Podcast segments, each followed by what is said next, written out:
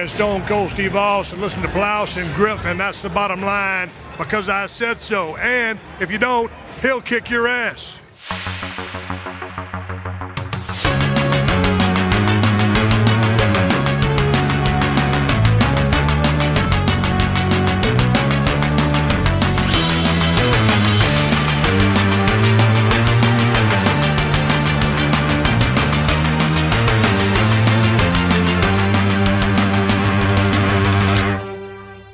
Moin Moin und hallo und herzlich willkommen. Eine weitere wunderbare Ausgabe des äh, Plauschangriffs ist angesagt und es ist äh, die letzte Ausgabe vor der Sommerpause. Deshalb äh, es soll nicht extra Druck auf euch beide sein, aber es muss natürlich die beste Folge der aktuellen Staffel werden. Wer ist denn jetzt bei mir? Hallo, hier ist der Sebastian. Ah, und diese ah. Vorstellung ist gar nicht komisch. So ganz ohne Kamera ist es jetzt ungewohnt. Es ist ungewohnt. Bist, bist du schon so kameraaffin mittlerweile, dass du sagst, äh, Moment, ich kann mich nicht auf den Text konzentrieren, wenn meine Schokoladenseite nicht eingefangen wird? Ja, so weit würde ich jetzt nicht gehen. Du kennst aber deine Schokoladenseite, oder? Meine habe ich schon sehr früh ermittelt. Jeder Deshalb, kennt seine Schokoladenseite. Ja. Alles, alles andere ist gelogen. Ja. Ja, sehr schön. Nein, aber ich bin so, so gewohnt bin ich es jetzt noch nicht. So lange bin ich ja noch nicht hier, aber ich habe ja vorher auch schon ein bisschen mehr mit Kamera gemacht als mit Podcast. Mhm. Also eigentlich habe ich nur einmal irgendwann zwei, drei, vielleicht viermal was mit Pod Podcast gemacht und sonst war es halt immer Video. Deshalb äh, bin ich das einfach gewohnt. Ja, es ist, äh, es ist natürlich was anderes für die Leute, die dann hier länger dran sind, nicht wie ich zu dem Ganzen gekommen bin, wo man dir sagt, du hast aber ein schönes Podcast-Gesicht. Lass deine Stimme, lieber Waldne. Äh, Sebastian, ich freue mich sehr. Äh, ich glaube, es ist äh, dein Debüt sozusagen äh, in Richtung Plauschangriff. Hatten wir bisher in der Form gemeinsam nichts gemacht. Oder warst du schon mal in einer der, der Recaps im letzten Jahr? Nee, dann haben wir es zeitlich nicht mehr ganz hinbekommen. Grinsen nicht aus dem Gesicht, weil ich den Plauschangriff immer schon selber viel verfolgt habe. Und Sehr schön, du warst es also. der eine. Fanboy. Ja, komm, so ein bisschen darf man dann auch mal. Okay, ich höre jetzt auf, weil Ilias wird's peinlich. So, Ja, Ilias, äh, du warst natürlich schon mal häufiger dabei und äh, Ja. wir haben uns schon ausführlich gemacht, äh, miteinander geplauscht und über verschiedene Themen ausgelassen. Ähm, ich wollte ja, äh, ich war mir nicht ganz sicher, ne, was ich als äh, letztes Thema für äh, dieses äh, diese Staffel vor der Sommerpause mache und wir haben uns kurz zusammengesetzt. Da kam von dir die Idee, lass uns doch mal äh, über das bisher vergangene Spielejahr 2017 reden. Normalerweise etwas, was eher gegen Ende des Jahres dran ist, wo es dann diesen Massen-Roundup gibt und die Podcasts in Richtung acht, neun Stunden insgesamt gehen. Eine sehr clevere Idee, mal das aufzuteilen, denn äh, das Jahr 2017 sehr stark bisher. Absolut. Also ich habe mir jetzt mal kurz die Liste angeguckt, die du hier ausgedruckt hast. Und da sind echt schon ein paar ziemliche Kracher mit dabei, die am Ende wahrscheinlich auch unter den ähm, Nominierten des Game of the Year dann zählen werden. Äh, ziemlich abgefahren. Ich glaube auch, dass das mittlerweile genauso krass mithalten kann wie damals 2008 als die äh, großen Spiele wie Mirror's Edge, äh, Dead Space und Co. dann äh, plötzlich auf einmal aufgetaucht sind. Äh, von der Qualität her gibt sich das auf jeden Fall nichts. Ich gehe sogar sehr stark davon aus, dass das mit so das krasseste Jahr wird, das ich zumindest als Spieler irgendwie erfahren habe, was qualitativ hochwertige Spiele angeht. Auf jeden Fall. Deswegen äh, sehr, sehr, sehr gespannt und ich freue mich auch ein klein wenig, dass wir uns jetzt hier zusammensetzen können und uns ein klein wenig diese Spiele hier ähm, zu Gemüt führen können. Ja, absolut. Äh, Ich meine, gerade wenn du es, wie du es ausgeführt hast, ein Jahr da ist, was endlich mal wieder so ein bisschen die Renaissance der japanischen Spiele hat, ne, die in den letzten Jahren natürlich immer gut. wieder was Interessantes vorgebracht haben, aber gerade dieses Jahr gefühlt ein Hit nach dem anderen aus Fernost äh, gekommen ist, äh, macht es natürlich umso mehr Sinn und auch umso mehr Spaß, dann äh, darüber zu schnacken. Eine Überlegung ist es sowieso in zukünftigen äh, ähm, Podcast-Ausgaben auch mal, äh, was was schon häufiger herumgeschwebt ist, aber mal so die besten Spielejahre in Betracht ja. zu nehmen. Und da hast du eben sowas wie 1998 oder 2001, was gerne dann hervorgehoben wird, wo du einfach so, wenn du heute hinguckst, sind das alles Alltime-Classics, die innerhalb von so zwei, drei Monaten rausgekommen sind. Äh, es kann gut sein, dass das Jahr 2017 auch wirklich da mit, mit äh, einsteigen wird. Ähm, ich habe eine grobe Liste zusammengestellt. Ich habe mich äh, hier an äh, Game Informer gewidmet, weil die eigentlich immer eine ziemlich ausführliche und gut übersichtliche Liste haben. Dadurch sind wir aber hier mal, also da könnt ihr gerne euch eingrätschen oder korrigieren, die amerikanischen Daten hauptsächlich genannt. Es ist ja mittlerweile fast Day and Date. Das heißt also, wenn es in Amerika rauskommt, maximal mit ein paar Tagen Verspätung auch in Europa, aber es kann sein in manchen Fällen, dass wir von dem Titel sprechen, der hier doch in zwei, drei Monaten Verspätung rausgekommen ist und natürlich keinen Anspruch auf Vollständigkeit. Ja, weil den äh, Knallertitel, der bestimmt hier äh, besprechungswürdig gewesen wäre, den habe ich auf jeden Fall jetzt schon verpasst. beugst allen Kommentaren vor. Äh, sicher ist sicher. Also äh, nicht äh, uns übel nehmen, wenn wir euren Lieblingshit ausnahmsweise mal nicht besprochen haben oder nicht in, in Betracht gezogen haben. Dafür wird es ja auch noch dann das Recap, Podcast Recap am Ende des Jahres geben für den Rest des Jahres. Plus ich werde nochmal rumgehen und persönliche Highlights nochmal ein bisschen bequatschen. Ich bin mir sicher, wenn ich mit Simon mich nochmal eine halbe Stunde reinsetzen will, wird es wieder 90 Minuten werden, wie beim letzten Mal. Am Ende, am Ende moderiert er dann wieder selbst. Ey, das, war- ich musste zur Aufzeichnung. Ich hatte 30 Minuten eingeplant und ich musste Game Plus. Ich habe gesagt, ey Simon, mach selber fertig. Ich höre nachher rein, was du gemacht hast. Ich habe einen halben Ohr drüber gehört, aber ich hoffe, es war okay. Und wir senden ja schließlich noch. Sehr gut. Ähm, dann lass uns mal kurz einsteigen und auf den Januar draufgehen. Äh, Januar natürlich normalerweise, man denkt, oh, jetzt äh, gegen Ende des letzten Jahres haben alle speziell Oktober, November ihr Pulver verschossen und Dezember noch so eine Handvoll Sachen gehabt. Wir hatten ja einen großen Knaller im Dezember mit Last Guardian. Boah, ne? ja. Der war, habt ihr Last Guardian schon noch im Dezember gespielt oder hat es bis in dieses Jahr reingereicht? Direkt zum Release. Das, das musste sein. Ich, bei mir genauso. Also ich hab's, äh, bei mir hat es ein bisschen länger gedauert, bis ich es durchgespielt habe, aber das, das war aber noch im selben Monat. Also ich habe es Mhm. Ende Dezember durchgespielt, um ähm, da noch mal ein klein wenig auf dem Sender darüber zu schnacken. Äh, da haben wir ja, glaube ich, noch ein Nachspiel dazu gemacht. Genau, ja, also ich, ich hatte das Glück, ich glaube, mit einer der frühesten hier in der Redaktion, dass ich es durchspielen konnte, einfach weil Simon es parallel Let's Playen wollte mit der Version, die wir haben. Und äh, ich sowieso nicht davon abgelassen hätte, also habe ich es innerhalb von drei Tagen, glaube ich, Alter durchgespielt. ähm, und äh, da hat man schon komprimiert alles mitgenommen, warum dieser Titel so geil ist und warum du gleichzeitig gerne irgendeine, den Programmierer daneben hättest, um ihn zu erwürgen. Ja, Ja, Elias möchte jetzt, glaube ich, da diskutieren. könnte, tatsächlich, tatsächlich, äh, ohne Scheiß, um, um mal jetzt direkt, direkt zu Beginn komplett abzuschweifen. Ich habe mir gestern, äh, gestern habe ich das große Artbook bekommen zu The Last Guardian, wo es nochmal diverse Side-Infos und so gibt und das ist super interessant. Ähm, da gibt es nämlich eine Stelle, habe ich gestern bis tief in die Nacht reingelesen und da gibt es tatsächlich die Info, je besser du Trico äh, behandelst und je äh, tiefer die Beziehung ist, desto eher hört Trico auf dich. Und ich war tatsächlich jemand, der wirklich jeden einzelnen Blutfleck auch weggepettet hat. und ohne Scheiß, das, das war wirklich schnell. Deswegen habe ich auch, glaube ich, auch so lange gebraucht, bis ich durchgespielt habe. Und deswegen habe ich äh, relativ wenig Probleme gehabt, äh, Trico Befehle zu geben. Das kam mir damals ein bisschen komisch vor, weil ich einer der wenigen war, die keine Probleme hatten und ich äh, von links und rechts mitbekommen habe, ey, das ist ganz, ganz schlimm und oh Mann, das ist super frustrierend. Aber das äh, macht es für mich zumindest wieder äh, erklärbarer. Aber du hattest wirklich nicht mal die, die großen Frustpassagen, die einfach natürlich, jeder hatte. natürlich, na- tauchen natürlich, natürlich gab es. Frustpasser, aber das war jetzt nie so wirklich, wo ich gesagt, okay, ich muss jetzt den Controller erstmal weglegen.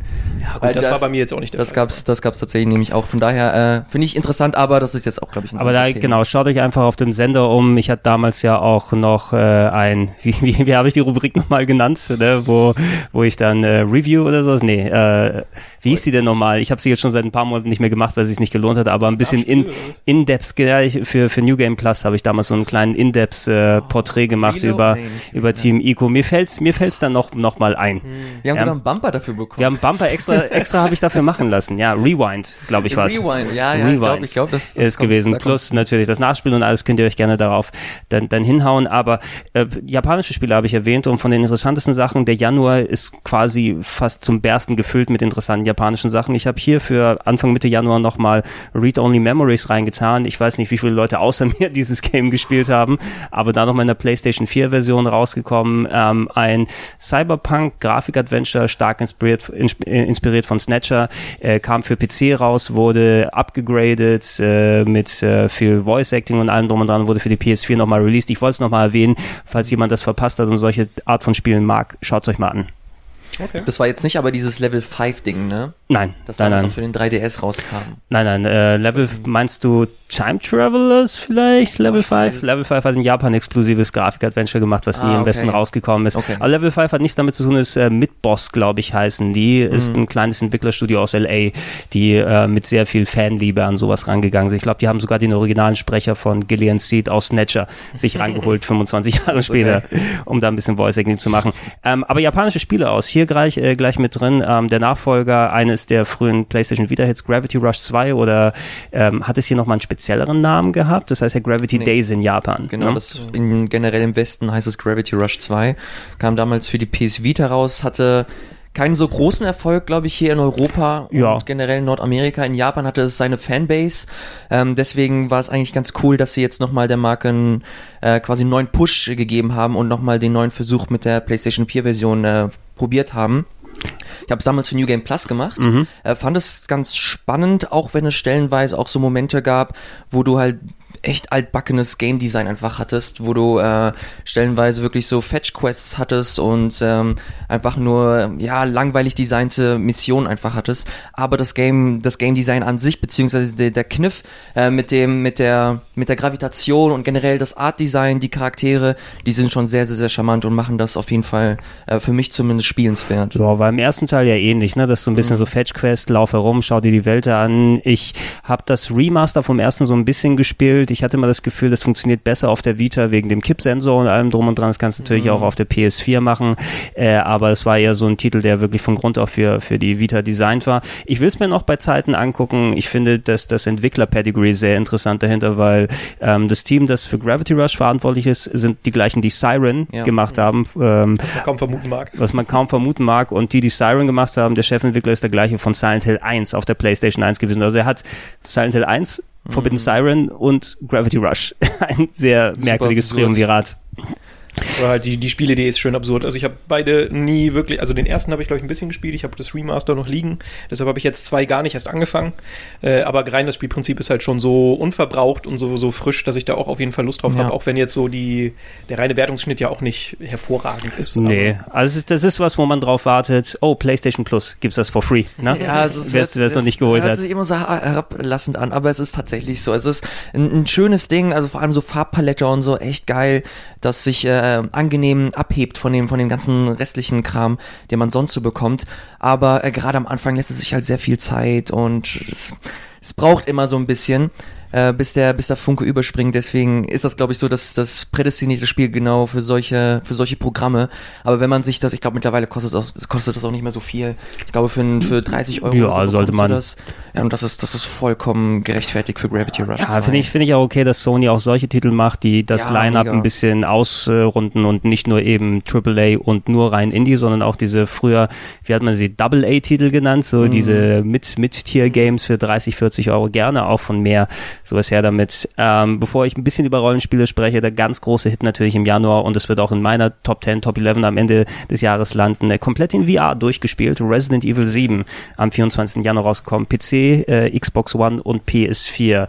Äh, Elias, du hast, wolltest es auch in äh, VR probieren, ja? Das ist auch die perfekte Konstellation, weil Sebastian hier ähm, ist, glaube ich, sehr, sehr krasser Befürworter von Resident Evil 7, hat sehr viel gespielt, Mhm. glaube ich auch alles in VR, hat mir dann auch seine VR-Brille ausgeliehen, habe ich zwei Stunden versucht, ähm, das blieb beim Versuch. Mhm. Ich äh, war stellenweise doch sehr, sehr, sehr krass und man muss sich sehr arg investieren einfach, um ähm, um da einfach in diese in diese Welt einzutauchen komplett mit der mit der VR-Brille. Ich fand's super spannend, aber ich glaube, wenn du eine richtig krasse fundierte Meinung hören willst, dann äh, sollte lieber Sebastian jetzt hier reingehen. Ja, schön. Gleich den Druck erhöhen. Fundiert Ja, und äh, im Detail bitte. Oh Gott. Äh, keine Ahnung, also für mich war Resident Evil 7 auf jeden Fall die erste riesengroße Überraschung, weil ich weiß nicht, wie es bei euch war, aber nach Resident Evil 6 war ich da schon so ein bisschen vorsichtig, was die Mhm. Serie angeht. Und äh, dass mit Resident Evil 7 jetzt so eine, eine Kehrtwende stattfindet, ähm, die aber trotzdem noch die, die Wurzeln der Serie irgendwie beibehält, äh, dass trotz Perspektivwechsel es sich immer noch anfühlt wie eher so die klassische äh, Schiene Resident Evil. Also es hat sich ja wirklich stellenweise sehr mit Resident Evil 1 gegleicht. Ähm, du hast halt äh, Türen, die du irgendwie mit gewissen Schlüsseln öffnen musst. Du hast äh, deine, deine, deine Truhen, du musst das Inventar managen. Du hattest nicht super viele Encounter, sondern immer eher ein bisschen weniger und dafür mehr Stimmung. Äh, das war echt rundum richtig, richtig gelungen. Dazu kommt dann noch diese VR-Brillenunterstützung, die mich komplett geflasht hat. Ähm, ich bin generell auch jemand, der sich von VR ein bisschen beeindrucken lässt. Also ich finde, VR ist eine schöne Sache, auch wenn sie noch nicht ganz ausgereift ist.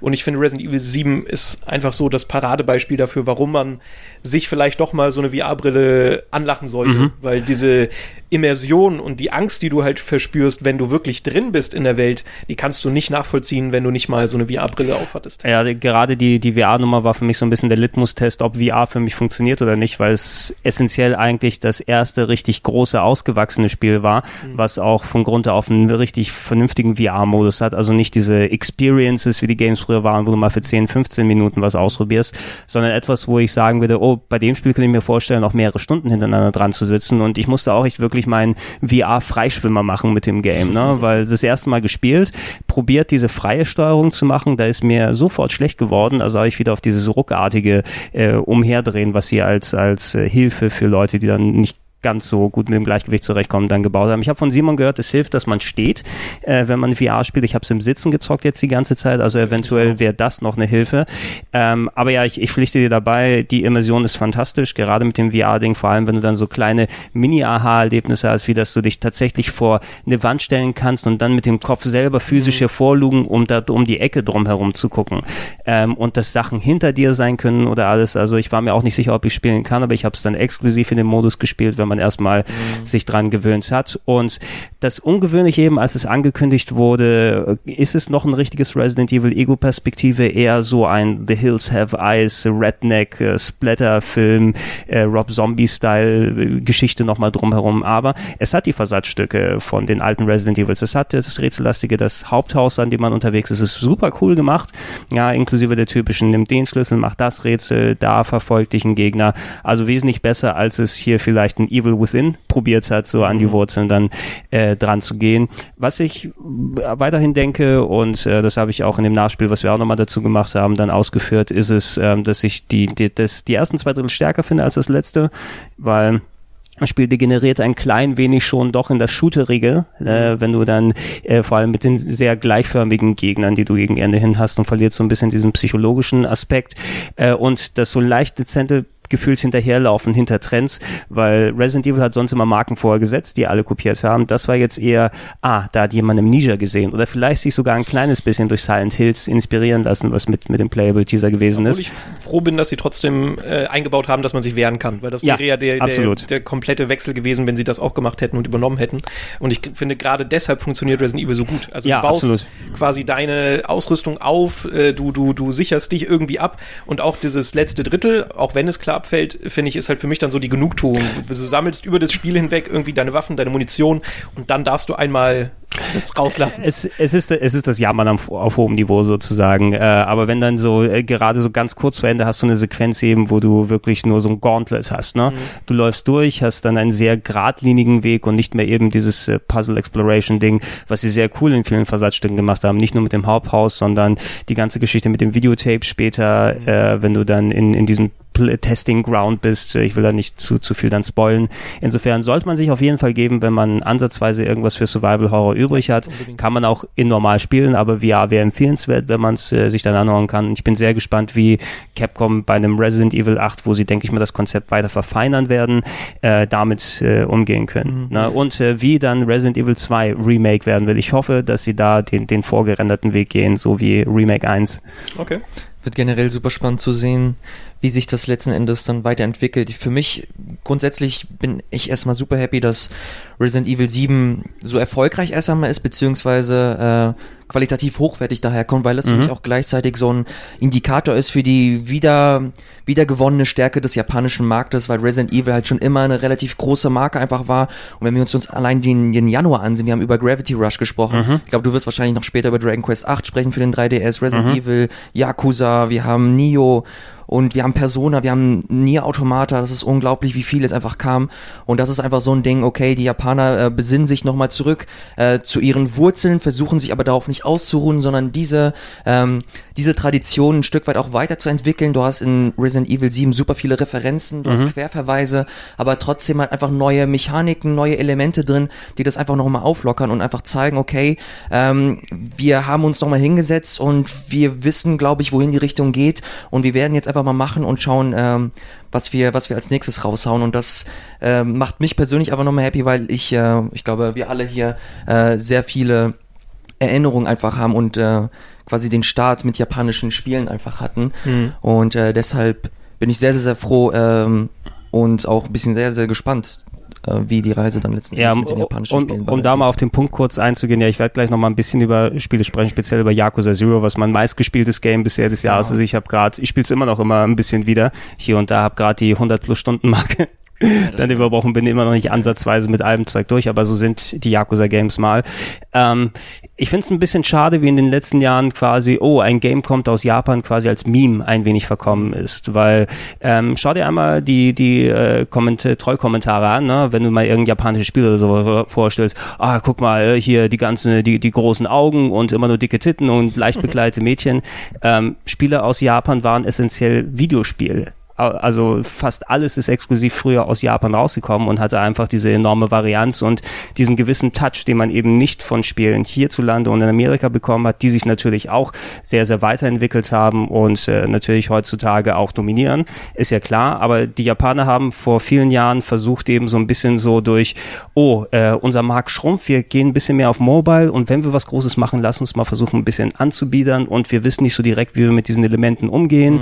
Da gab es doch so einen komischen Gears of War Verschnitt für die PS3 oh und für die 360, Gott. wenn man sich erinnert. In, so in Version oder so hieß Ja, in, in, in noch, noch früher, noch früher sogar, das hat der ja? Trans irgendwann mal getestet. Also es gab sehr viele Versuche, wo du gemerkt hast, oh, lass uns irgendwas machen, von dem wir nicht so direkt richtig die Ahnung haben. Und die Spiele, die du erwähnt hast, ne, das ist eher das Besinnen auf eigene Stärken, Varianz in den Genres reintun, das machen, wo, was sie gut sind und nicht irgendwie Yakuza Zero so umschreiben, als ob es dann irgendwie in mhm. Michigan spielt ja. oder sowas, sondern es sind, das es sind die Straßen von Tokio. Ja, zudem halt japanische Spiele für mich immer so was Besonderes halt einfach haben. Sie, die, die gehen halt nicht konform, die nehmen sich nicht irgendwelche amerikanischen, keine Ahnung, irgendwelche Space Marines oder keine oh, Ahnung, ja. was, äh, sowas abgedroschenes, sondern die versuchen halt immer irgendwie einen eigenen Weg zu finden. Und äh, ich finde, diese Nuance haben sie jetzt in diesem Jahr zumindest wieder gewonnen. Dass es zumindest ein paar Spiele gibt, die äh, eine ganz eigene Sprache und ein ganz eigenes, eigenes Bild besitzen. Mhm. Und das finde ich sehr, sehr schön.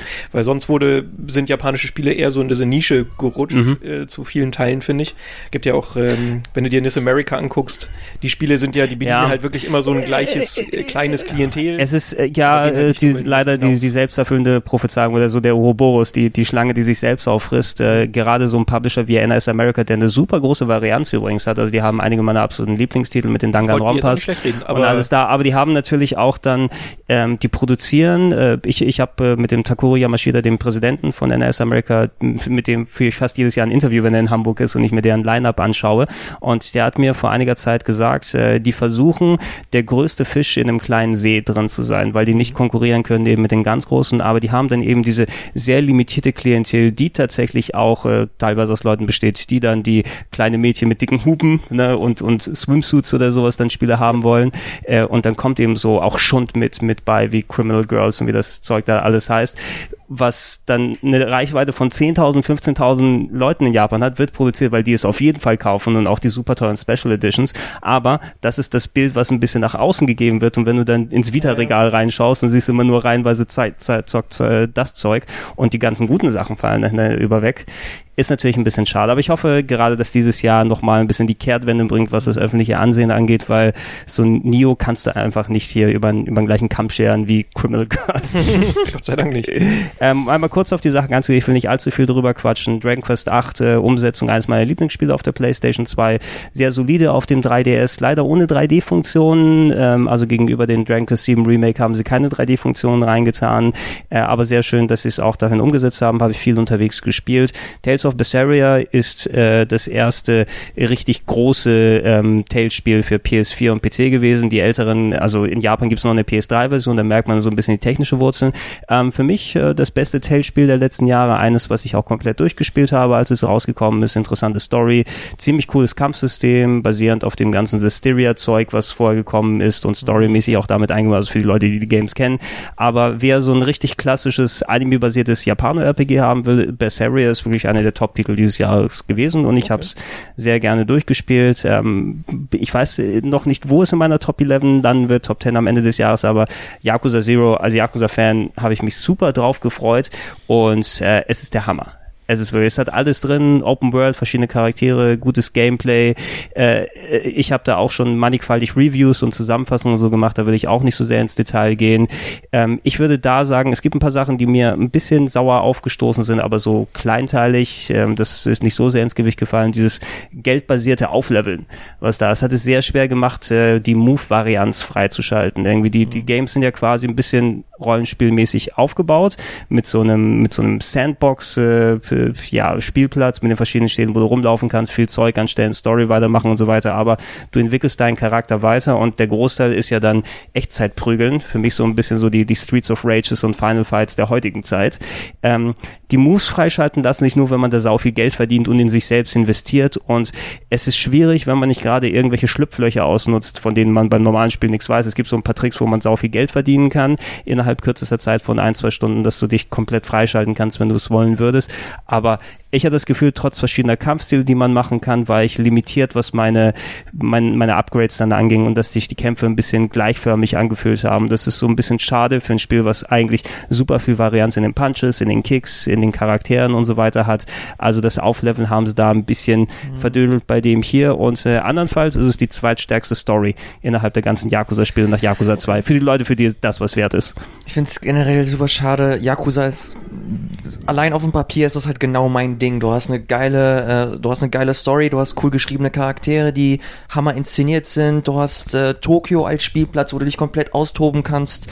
Das sind, das sind alles so Sachen. Ich habe, das Lustige ist, nachdem du das äh, bei uns vorgestellt hast und das Thema eigentlich durch war, hast du halt trotzdem immer mal wieder, wenn du halt eine freie Minute hattest, hattest hast du mal die Konsole mhm. bei dir angemacht und hast halt gezockt und hast halt diese diversen Minispieler auch äh, mhm. gespielt und das, das sah alles so geil aus und es ist super schade, dass ich eigentlich äh, noch nicht dazu gekommen bin, mir diese Serie nochmal in Ruhe anzugucken, gerade jetzt, äh, weil sie nochmal für die PS4 quasi neu aufgelegt wird. Yakuza Zero ist ja quasi ja, äh, das war ein Prequel, was ein rausgekommen genau. war. Also die, wir kriegen die Titel fast mit zwei Jahren Verspätung meist. Es mhm. kommt gleich Yakuza Kiwami im September, also gleich bald, äh, was ein Remaster, ein komplettes Remake, besser gesagt, des allerersten Teiles ja, ist, ist äh, mit mit neuer Optik plus Yakuza 6 mhm. äh, Anfang nächsten Jahres äh, du musst mal gucken, ob du irgendwo da mal einsteigen kannst. Ist immer cool, wenn man die Story vorher kennt, weil die so ein ja. bisschen aufeinander aufbaut, aber jeder Teil ist eigenständig. Und was man bei Zero gesehen hat, ist eben, dass so dieser, der Enthusiasmus einer sehr kleinen Gruppe an Yakuza-Fans, zu denen ich mich zähle, es ist immer wie bei allen Phantoms von irgendetwas, ja, äh, sehr kleine Gruppe, aber sehr laut dann meist, ne, mhm. dass du ein bisschen so in die Irre geführt werden kannst, wie populär was ist. Aber jetzt haben auch einfach auf einmal alle Spieletester gemerkt und, und der Rest der Welt, da ist doch ein bisschen was dran und du hast durchaus mehr als solide Abverkäufe von dem, von dem Ding gehabt. Also hoffe ich mal, dass äh, sich die Leute nicht zu sehr abgeschreckt fühlen, das Gefühl haben, oh, jetzt muss ich irgendwie mittendrin in der Story einsteigen und so weiter. Probiert's mhm. aus, wenn es euch gefällt, ist ziemlich geil. Ja, ist yes. auch noch Teil meines Pile of Shames. Also ich habe, glaube ich, Yakuza 3 und Yakuza 4 liegen mhm. und habe mich aber nie getraut, weil halt die Zahl dahinter steht und ich mir dachte, ich verstehe eh nichts. Äh, und Yakuza Zero, beziehungsweise dann das Remake vom ersten Teil, das sind, ich hoffe, dass ich es irgendwann dieses Jahr schaffe, das noch zu spielen. Also da habe ich, das habe ich auf jeden Fall vor. Ja, das ist auch also super, das, das ist auch super gemein. Den erst, der erste und der zweite Teil wurde, glaube ich, nochmal für die PS3 geremastert. Und für die Wii U, ja. Und für die Wii U, aber das war, glaube ich, Japan exklusiv. Ja. Und wir haben es nie in den Westen bekommen. Das wäre damals für uns, glaube ich, der gute Einstieg gewesen. Ja. Aber jetzt ist es, glaube ich, einfach umso besser, dass wir jetzt einfach die PS4-Version komplett neu aufgelegt einfach bekommen. Jetzt mit einem Prequel und dann nochmal Yakuza 1 in komplett neuem Gewand. Also ich gehe sehr stark davon aus, der Pile of Shame ist riesig, aber Yakuza Zero äh, hat da auf jeden Fall im Hinterkopf eine, eine, eine hohe Priorität. Ja. Und das will ich mir auf jeden Fall im Laufe genau. des Jahres noch also irgendwie zu Gemüte führen. Keine, keine falsche Bescheidenheit, falls es probiert werden will, entweder Zero oder Kiwami, also Teil 1 im Remaster sind beides sehr gute Einstiegspunkte und man kann querbeet durchspielen, je nachdem, mhm. wie man möchte. Äh, man sollte vielleicht nicht zu viel hintereinander sich dann äh, vornehmen. Also jetzt, ja. ich habe schon ein bisschen Angst dadurch, dass die im Halbjahresrhythmus rauskommen, dass ich so fast schon Professor Layton-Style äh, so ein Burnout bekomme, weil da brauche ich auch immerhin eineinhalb Jahre, bis ja. ich wieder sowas zocken kann. Danach, äh, aber werden wir ja noch sehen und ich hoffe, dass es auf jeden Fall äh, einen guten Kredit jetzt hat nach Zero. Ähm, Finger weg von Double Dragon 4, das war leider ziemlich beschissen. Bei ja. dem gesehen, ja, sah nicht gut aus. Die, die alteingesessenen Herren, ich glaube, Colin und Micha haben sich da ganz lange drüber unterhalten und dachten so, hey, das wird super unbedingt. Und ich dachte mir, nee. Ja, es ist, es, es ist kam raus und es war, nee. Es ist sehr merkwürdig. Also es, es sieht, die haben eben Double Dragon 4, viele Jahre, der dritte Teil war auch nicht so toll, kam Anfang, Mitte der 90er noch für Arcades und fürs NES raus. Die haben für den vierten Teil, wo sie eine 4 dahinter gepackt haben, den Stil der NES-Games kopiert, wobei das Ding eigentlich immer eine Arcade-Serie war und die NES-Games so unter ferner Liefen waren. Und dazu hat so den Ansatz Level-Design, charaktermäßig Spielbarkeit von dem Flash-Game. Mhm. Aber von dem eher mauen Flash-Game. Also Leute, nee. Könnt, könnt ihr euch mal stecken lassen. Äh, und äh, nicht umhin zu erwähnen, im Januar auch noch erschienen, nachdem ähm, die, das Spiel Monat für Monat komplettiert wurde, äh, Ende letzten Jahres, einer der großen Überraschungshit, weil man nicht erwartet hat, dass gerade nach dem Unkenrufen vorher Episodic Game für AAA Game plus äh, Online-Funktionen, die nicht immer ganz koscher waren, ähm, Hitman, die erste Season, ja. ist nochmal finalisiert, komplett rausgekommen, PS4, Xbox One, PC. Jetzt gerade ja so ein bisschen Probleme mit dem Studio, äh, die, die, das äh, IO Interactive äh, nicht mehr bei Square Enix, äh, dann quasi, dass die nicht mehr publishen für die, aber dass sie mittlerweile selbstständig sind und die Hitman IP haben für kommende Seasons. Mhm. Ähm, ich habe nicht, ich habe nicht alle Episoden gespielt, aber immer wieder mal ein bisschen was und ich mochte das ganz alte Hitman auf dem PC. Das war das letzte Mal, wo ich es richtig gespielt habe und fand, das war ziemlich klasse ja. umgesetzt. Ich habe jetzt noch mal ein bisschen reflektiert. Ich fand äh, Hitman super, das neue Hitman. Ich muss auch gestehen, ich bin mit Absolution eingestiegen, das was mhm. alle Serienkenner verabscheuen, aber ich fand es super. Die alten waren mir immer zu unzugänglich und ich finde, Hitman hat es einfach schön gemacht, äh, quasi die, die alten Fans wiederzuholen, aber die neuen auch nicht zu überfordern. Also mhm. mich hat es sehr gut reingezogen. Das Problem, was ich aber jetzt letztendlich doch hatte, erst dachte ich, diese Epi dieses Episodenformat sei eigentlich ganz klug, weil du dafür dabei dann gezwungen bist, diese Level nochmal zu spielen, was mhm. eigentlich den größten Reiz von Hitman ausmacht. Jetzt allerdings, wo jetzt ja auch die Complete Edition raus ist, merke ich, ja scheiße, ich habe es eigentlich gar nicht mehr weitergespielt. Also ich habe, glaube ich, drei, äh, drei Episoden noch mitgenommen und dann irgendwann bei der dritten habe ich es einfach mhm. vergessen. Und das ist halt auch so ein Problem von Episodenspielen. Du dass du es halt vielleicht einfach vergisst, die restlichen Episoden mitzunehmen. Das, das kann natürlich passieren, aber es hat anscheinend bei genug Leuten noch den gewünschten Effekt gehabt, den du gerade erläutert hast, dass mhm. man eben mit der Wartezeit dazwischen wirklich mal die Level richtig spielt und analysiert und nicht nur du hast es fertig und gleich zum nächsten hin. Ja. Und äh, die von IO haben ja auch ähm, dafür gesorgt, dass man regelmäßig durch diese Elusive Targets, glaube ich, hießen sie, mhm. ne, die wirklich zeitexklusiv dann nur verfügbar waren, wo du nur einen Versuch hattest, eine bestimmte Figur zu tun, unter, unter anderem Schauspieler Gary Busey, der durch einen der Level geschickt wurde, den du umbringen kannst, äh, mit verschiedenen Taktiken und Inhalten gemacht. Also da konnte nach und nach vor allem auch an, an der Spielbalance gearbeitet werden und ähm, es hat sich zumindest für Hitman als richtig erwiesen und ich hoffe, dass sie jetzt, wenn sie selbstständig unterwegs sind mit der zweiten Season, äh, da anknüpfen können, wo die erste Weile gemacht hat, nämlich ein richtig cooles Stealth-Action-Game. Genau. Man kann ja auch mal den Tipp geben, jetzt wo IO Interactive Independent quasi ist, haben sie die erste Episode, glaube ich, sogar kostenlos jetzt angeboten. Stimmt. Und, du, kann, du kannst es nicht mehr so kaufen, das Paket irgendwie wie früher nacheinander, sondern die erste ist kostenlos und dann kannst du irgendwie das zu einem kompletten Paket mhm. freischalten, anstatt finde, jede Episode einzeln. Die erste Episode ist ein super Einstieg. Also ich habe mich schon damals gefreut, so viel hat es nicht gekostet und jetzt ist es kostenlos. Kann man auf jeden Fall mal ausprobieren. Ja, halt nur gespannt, wie es jetzt weitergeht, weil mhm. äh, IO jetzt independent und man hat auch schon mitbekommen, dass sie die Hitman-Marke bekommen haben. Mhm. Das ähm, ist gut für sie, sehr gut. Ja, definitiv, weil das einfach äh, ihr Standbein gerade ist. Was mich noch interessieren würde, es wurde auch bei einem, ähm, bei den, bei den Kollegen von Kutago, glaube ich, noch mhm. besprochen, ob sie äh, die Engine auch mitnehmen dürfen, weil die ah, Engine nochmal okay. ein relativ großes Ding ist und ähm, quasi darauf alles fußt, das komplette neue System von Hitman. Und ich weiß oder ich glaube, dass ich glaube sehr stark, dass Square Enix auf jeden Fall die Engine einfach besitzt. Sie haben die Rechte an die an die Geschichte.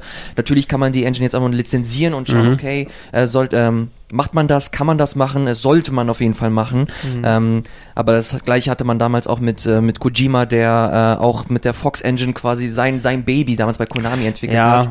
Ich, also ich, ich hoffe ein bisschen, dass dass Square Enix nicht so drauf ist wie Konami in der mhm. Hinsicht und von Konami hat man ja eh viel Schlimmes gehört in den ja. letzten Wochen, inklusive, dass irgendwelche Entwickler geblacklistet wurden, die ja, nicht mehr bei denen. Absurd. Also es ist ganz merkwürdig anscheinend, wenn du ins Pachinko-Business einsteigst und hauptsächlich Health Spas in, äh, äh, also hier irgendwelche Kurbäder in Japan mhm. betreibst, dann äh, Game-Entwickler magst du dann anscheinend nicht mehr.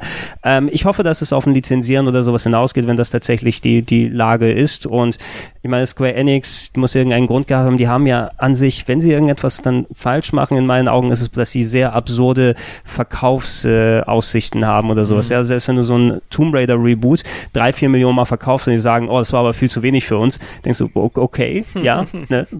ja die kalkulieren seltsam, aber ja, die werden ihre Gründe gehabt haben. Ich weiß jetzt auch tatsächlich nicht, wie die Verkaufszahlen von Hitman waren.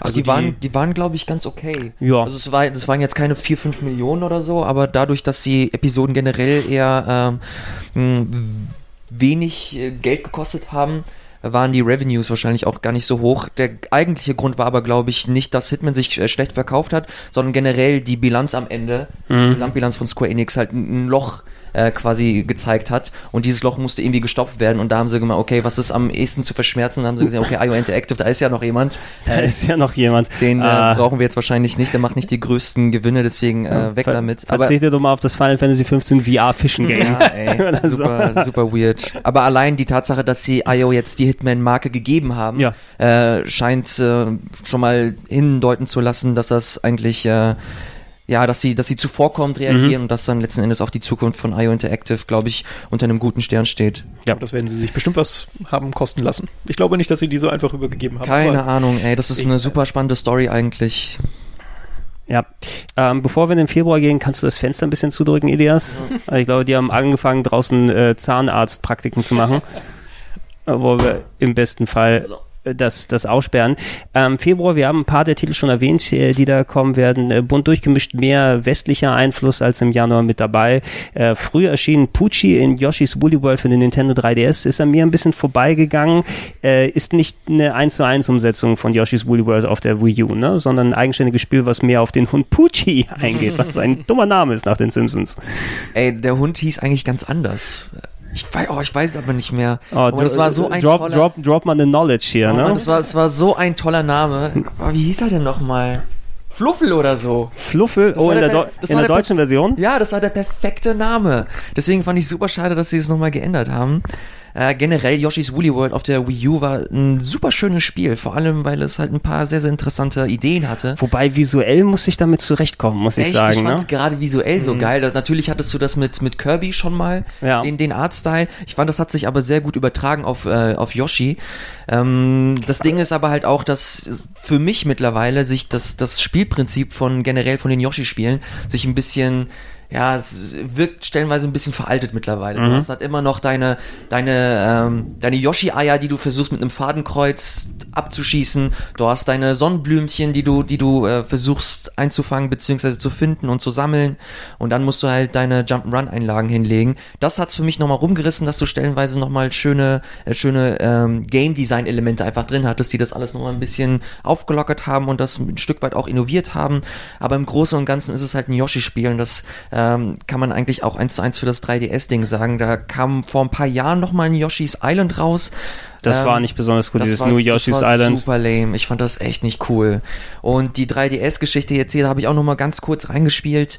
Äh, deswegen kann ich da keine großartige fundierte Meinung äh, zu erzählen, aber ist halt nach wie vor dasselbe Ding. Ich glaube auch nicht mal in Japan entwickelt. Es war, wurde, äh, war irgendein Drittentwickler. Es wird, aus- es wird viel, es wird viel outgesourced mittlerweile. Also Genau. zumindest einen Titel, um dann zu zeigen, ey, wir machen auch für den 3DS was Ja. äh, und das wird sich auch für den Rest des Jahres dann dann weiter treiben. Ich habe ich hab jetzt vor kurzem habe ich das Pikmin nochmal gespielt auf, Mhm. einem, auf einem Event, das jetzt auch für den 3DS rauskommt und das ist auch charmant und nett, aber es ist halt oh, ist nicht ich will ich will halt ein richtiges Pikmin haben. Ey, du hast 50, 60 Millionen 3DS da draußen. Irgendjemand Ja, es ist, kaufen. es ist, es ist smart, ja. das zu machen, keine Frage, aber dann haut auch geile Spiele raus. Also dann will ich auch mehr von Metroids, äh, von den, von der Marke Metroid oder so sehen. Ja, da, da sprechen wir drüber, wenn wir so eine kurze Voraussicht dann auf den Rest des Jahres geben, wenn wir am Ende angekommen sind. Ähm, einer der Titel fürs 3DS, der ganz große Titel im Februar haben wir angesprochen, Neo. Ähm, überraschend äh, sozusagen, dass es so abgegangen ist für mich ein bisschen. Das war ein Titel, der ja gefühlt jahrzehntelang in Entwicklung war, wurde schon zu frühen Xbox-Zeiten, also ohne eine Zahl dahinter, schon äh, gehandelt der Name, ähm, bis es zu ähm, wieder veröffentlicht wurde mit einer Beta letztes Jahr, die jeder spielen konnte, wo man gesehen hat, oh, das ist quasi so Dark Souls-Style Gameplay, aber mit japanischer Mythologie und Dämonen und so weiter und so fort. Ich habe ein bisschen bisher dazu gespielt. Ich habe leider nicht die Zeit gefunden, im Wust von den ganzen anderen Spielen mich komplett darin zu ergeben, aber ich habe eigentlich nur größtenteils Positives darüber gehört. Ja, nee, ich auch. Ich habe es jetzt auch leider noch nicht so viel spielen können, wie ich gerne gehabt hätte. Äh, als großer Souls-Fan hat mich das schon in der Beta total angesprochen. Äh, ist jetzt technisch schon eher schwach, sage ich mal. Auch stilistisch muss man, das muss man mögen. Also es ist halt schon ein bisschen, äh, ja, nee, Klischee würde ich jetzt nicht sagen, aber egal, man muss, man muss das Design einfach mögen. Ich finde es spannend. Äh, spielerisch ist es halt super. Also gerade das Kampfsystem ist, ist unglaublich tief. Es bringt auch nochmal neue, äh, neue Sachen rein. Du hast halt diese Stances, äh, die kannst du dann auch noch in einer Kombi irgendwie wechseln, um wieder irgendwas Besonderes auszulösen. Es ist unglaublich tief. Ich habe es nicht mal im Ansatz, glaube ich, komplett verstanden. Äh, es ist natürlich so schwer wie die Souls-Spiele, also es versucht dich schon ein bisschen zu triezen ähm, und ja, fordert dich heraus, macht Spaß. Also ich habe auch nur Positives gehört, auch viele Freunde gehabt, die es rauf und runter gespielt haben. Ähm, ich glaube, Trant spielt es immer noch, der ist irgendwie bei 150 Stunden oder sowas, hat er mir Ja, aber gestern Tra erzählt. Trant versandet bei solchen Spielen sehr gerne. Der hat über 300 Stunden in ähm, Dynasty Warriors Gundam versenkt.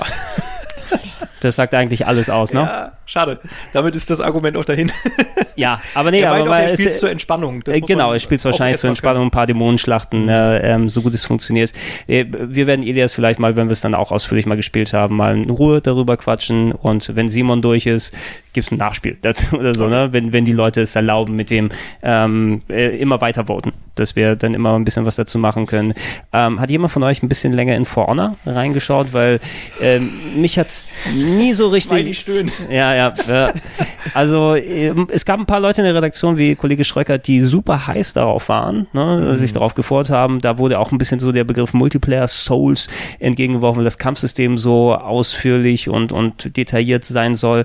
Aber nichts, was ich von dem Titel gesehen habe, hat zumindest, zumindest meine richtigen Knöpfe gedrückt. Das ist einfach nicht wirklich so ein Spiel für mich gewesen. Es gab ja auch ähm, Online-Probleme zu Beginn, ganz, ganz starke, ne, wo ich glaube, Ubisoft gesagt hat, ja, ja, wir arbeiten dran, aber nicht wirklich dran gearbeitet wurde. Da war eine Beta irgendwie einen Tag vor Release da, um da zu zeigen, ja, ja, wir wollen noch mal kurz euer Feedback nehmen. Ja, pff, nee, wir wollen noch kurz einfach nur, damit ihr das Spiel dann kauft und preordert, sobald es draußen ist. Äh, irgendjemand mal länger dran gesessen? Ja, aber bevor wir jetzt hier komplett abranten, noch mal ganz kurz, äh, muss, muss man eigentlich lobend erwähnen, dass For Honor ja eigentlich was komplett Neues versucht. Ja, ey, Äh, du hast- gar nichts dagegen. Ich habe ja nur nie, ist nicht gespielt. Ich habe keinen guten Eindruck bisher davon bekommen. Nee, ko- vollkommen. Ich bin aber trotzdem nach wie vor deiner Meinung und ich glaube, äh, Sebastian äh, pflicht mir da äh, bei. Es, es ist halt ein Ding, das sich was Neues versucht hat zu trauen. Er hat ein Kampfsystem eingeführt, das das auch spannend war, auch sehr schön wuchtig war. Du hattest ein interessantes und gutes Feedback.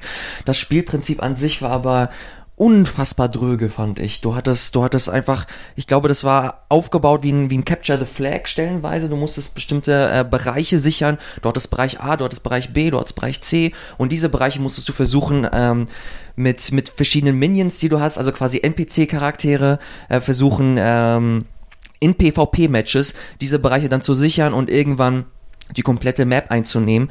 Und das war an sich nett für drei Partien und dann wurde es super langweilig und dröge. Du hattest irgendwann auch einen Story-Modus, wo äh, Sebastian, glaube ich, dann ein bisschen mehr zu erzählen kann, weil den habe ich auch nicht mehr angefasst. Dazu möchte ich nicht mehr erzählen. Das ist, ah, das er ist anwesend. ja, das ist halt einfach super. Das Spiel, an, da habe ich das Gefühl gehabt, dass man, okay, man hat ein Spielprinzip genommen in der Prototypphase, das man interessant fand und dann hat man sich überlegt, okay, wie kann man das noch irgendwie auf Teufel komm raus ausbauen und ausschmücken und dann kam irgendwie For Honor bei rum. Fand ich beim ersten Mal spannend und ich finde es auch cool, dass Ubisoft nach wie vor versucht, sich äh, in neuen äh, experimentellen Sachen zu wagen und zu schauen, dass man einfach was Neues versucht, aber in, äh, im Fall von For Honor ist das für mich zumindest komplett nicht komplett. aber Es ist, es ist in die Hose gegangen. Sagen, sagen wir es Ah, ist. Ich jetzt, jetzt, jetzt kommt, jetzt ich brechen alle Dämme. Ich find's, ich find's fucking uncool. Okay, jetzt, Ich- jetzt ich fängt der will's- Rant an. Ich Oh, will oh. es definitiv nicht mehr nochmal äh, ansehen und anfassen. Also ich finde auch das größte Problem, das irgendwie For Honor für mich hatte, also das Prinzip finde ich nett. Ich finde, es ist ein Multiplayer-Spiel, das ein bisschen ungewöhnlich ist. Das finde ich auch immer spannend, obwohl ich nicht der Multiplayer-Spieler bin. Äh, das Problem, das For Honor für mich hatte, war einfach das Kampfsystem. Das wirkte im ersten Moment irgendwie ausgeklügelt und schlau. Du merkst aber, wenn du gerade diese großen Matches spielst mit Capture the Flag, was du ja gerade erwähnt hast, wenn du mehrere Gegner hast, du bist viel zu ungelenk und du kannst das sehr schwer kontrollieren. Man kann das kontrollieren, wenn du halt das irgendwann gelernt hast, aber du musst halt sehr viel Zeit dafür investieren. Und ähm, was ich mitgenommen habe, ist, dass am besten, wenn du es Multiplayer spielen willst, du einfach nur diese One-on-One-Matches machst, weil die sind halt wohl äh, ja sehr, sehr einsteigerfreundlich, weil du recht gut eine Übersicht behalten kannst und dann zeigen sich auch so die Stärken von diesem Kampfsystem. Ja. Aber ja, für alles andere mich jetzt auch nicht, nicht gepackt. Ich finde generell, also ich kenne so echt viele Leute, die das nach wie vor super gerne spielen und vor allem auch der, der Artstil und äh, grundsätzlich die, die Verpackung des Spiels, die Präsentation, die finde ich super geil. Obwohl die Geschichte so unglaublich dumm ist. Ja, die, Sie unabhängig, ist so un- unglaublich unabhängig dumm. von der Story. Da, Trotzdem, haben- da sie haben sie, glaube ich, alle, alle, alle die komplette Geschichte der letzten 2000 Jahre einfach in einen Topf gepackt und dann einfach schön vermischt und dann kam For Honor bei rum. Aber grundsätzlich die Verpackung und ähm, die, die Liebe zum Detail, die du da stellenweise hast bei der, ähm, bei, im Artstyle, der ist, der ist halt echt lobend zu erwähnen. Finde ich, macht's aber nicht besser. Ich glaube, das reicht auch zu. Ja, das reicht auch zu For Honor. ähm, wenn wir uns den Rest des Februars angucken, da waren ein paar Titel, die ich mir unter anderem auch für New Game Plus dann angeguckt habe. Sniper Elite 4. Ich habe die Vorgänger nicht so häufig gespielt, aber das war durchaus cool. Ja, so eine Sniper-Simulation mit einem ziemlich ähm, interessanten Singleplayer mit Stealth-Action-Elementen und so weiter. Ähm, ich glaube, ein europäisches Entwicklerteam sitzt dran, deshalb fühlte sich ein bisschen anders an als die typischen amerikanischen durchgetakteten AAA-Blockbuster. Aber ich habe durchaus meinen Spaß damit damit gehabt, nicht komplett durchgespielt bisher, aber es ist was, was man, glaube ich, immer wieder mal angehen kann. Ähm, Berserk and the Band of the Hawk für äh, PS4, PC und Vita rausgekommen. Ein weiteres Warriors-Game und äh, zwiegespalten bin ich in der Richtung, ich habe es kurz gespielt, ich kann einfach nie einen Ansatz für die Warriors Games für mich finden. Also ähm, bei mir funktioniert Yakuza, aber Warriors nicht. Ne? Von wegen so gleichmäßigen und vielen Spielen, die rauskommen. Warriors ist irgendwie, da wird mir langweilig nach einer halben Stunde und die Massen an Gegnern, die zersplattern und sowas haben sie visuell gut umgesetzt. Berserk ist eine meiner absoluten Lieblings-Anime-Serien, habe früher selber Fanübersetzungen zu dem Ding gemacht okay. und, und äh, allem drum und dran. Und ich habe mir immer insgeheim gewünscht, dass ich ähm, hier Miyazaki und From Software mal eine offizielle Lizenz mhm. schnappt und da das ähm, Souls-Prinzip dann runterlegt, weil Souls hat sich so viel an Bildsprache und Ästhetik von Berserk entliehen. Ähm, und hier hat man eben eher diese maue Variante mit allem Jank, wie man so schön sagt, mhm. hier von, von Warriors übernommen. Würde ich nur für Hardcore-Fans empfehlen, ne, die absolut dann drauf äh, stehen. Halo Wars 2 leider nicht groß spielen können. Ich weiß, Simon ist ein großer Fan vom ersten Teil. Beim zweiten hat er nicht sich so sehr investiert wie beim ersten. Es gibt nicht so viele Konsolen, gefühlt Konsolen exklusive, aber mittlerweile natürlich auch für Windows 10. Äh, aber nichtsdestotrotz ist ja ein auf Konsolen ausgelegtes Echtzeitstrategiespiel. Ähm, müssen wir mit Simon Ende des Jahres nochmal mhm. quatschen, um ich da eine fundierte Meinung zu haben. Ich erinnere mich da nur äh, an seinen New Game Plus Auftritt zu Halo Wars 2, mhm. wo er auch sehr, sehr verhalten reagiert hat, als er das dann letzten Endes präsentiert hat. Vor allem, weil die Performance halt auch nicht so gut war, vor allem auf dem PC, wo er sich halt echt was versprochen hat. Äh, ob sich das jetzt aber großartig geändert hat, das wird er dann wahrscheinlich dann Ende des Jahres nochmal ausführlich erzählen. Mhm. Sag kurz was, äh, Elias, zu Night in the Woods. Das war nochmal ein Titel, oh, den ja. du nochmal speziell bei New Game Plus hervorgehoben hast. Ein sehr interessantes Grafik-Adventure, ne? Genau, du hast halt wirklich ein, ein ein Adventure, das sich ein Stück weit anlehnt an Life is Strange, vor allem was so Atmo und so angeht. Du hast sehr herzliche Charaktere, die komplett anthropomorph sind, also du hast äh, Tiercharaktere, mhm. die dann äh, quasi so eine ja, Coming-of-Age-Geschichte will ich jetzt nicht sagen, aber so eine klassische Teenie-Geschichte, wo dann letzten Endes irgendwas passiert, irgendeine, irgendeine, irgendein tragischer Moment und dann wird auf diesen Moment hingearbeitet und dann wird das ausgebaut und dann hast du halt quasi deine Life is Strange-Geschichte nur halt mit verschiedenen Tiercharakteren. Mhm. Äh, die dann halt ihre ganz eigenen Probleme haben und dann nochmal diese ausgeführt werden. Du hast Charakterentwicklung, du hast interessante äh, Gameplay-Elemente, die du dann, später nochmal bekommst. Also du hast nicht nur, okay, ich laufe von links nach rechts und rede mit dem, da hast du deine Sequenzen, dann geht's weiter, sondern die haben sich dabei echt was gedacht und diese Mischung aus interessanten, schönen Charakteren, Überraschungsmomenten im Gameplay plus äh, coole Atmo, Musik, das macht das äh, als, das macht das zum perfekten ähm, Happen und ähm, ja, Über, Übergang zu Life is Strange 2 für mhm. die Leute, die darauf richtig arg Bock haben.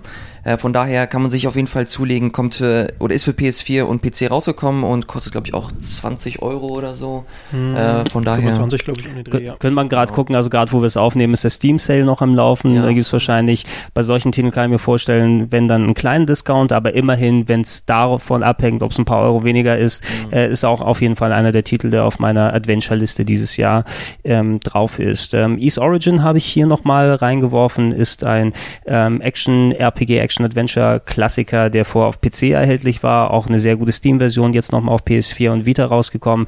Ich hatte mit der PC-Version damals sehr viel Spaß. Wer auf Zelda-Action mit weniger Rätseln, aber mit mehr Fokus auf Action, mhm. sowas draufsteht. Für den sind die E-Spiele gedacht und das ist einer der besten oldschooligen Teile, wo es richtig abgeht, äh, mit kleinen Figuren, aber da geht die Lucy ab, wenn du einmal weißt, wie die Steuerung funktioniert, krasse Bosskämpfe und alles, kann ich auf jeden Fall empfehlen, in welcher Version auch immer. Und ähm, ja, neben Nio der größte Hit des Februars und ähm, ein Titel, der mich restlos überzeugt hat, ich habe sau viel Spaß damit gehabt, war äh, auf der PlayStation 4 Horizon Zero Dawn. Ähm, jemand von euch durchgespielt oder ausführlich gespielt? Ich leider nur zwei ich, ich hab's, ich hab's mir original vor eine, vor zwei Wochen gekauft, jetzt endlich nach äh, nach unzähligen Monaten, weil ich komplett beschäftigt war mit, mit Zelda, Mhm. worüber wir gleich nochmal sehr ausführlich sprechen Ja, müssen. ja, ja, ja, ja, ja. Ja, ja, ja, ja, ja, und, ja. und den ganzen Rest, aber ich, ich, super viele Leute hier sind extrem große Fans. Alvin schwärmt mir täglich quasi von Horizon äh, vor. die Game 2 Version bei sich zu Hause.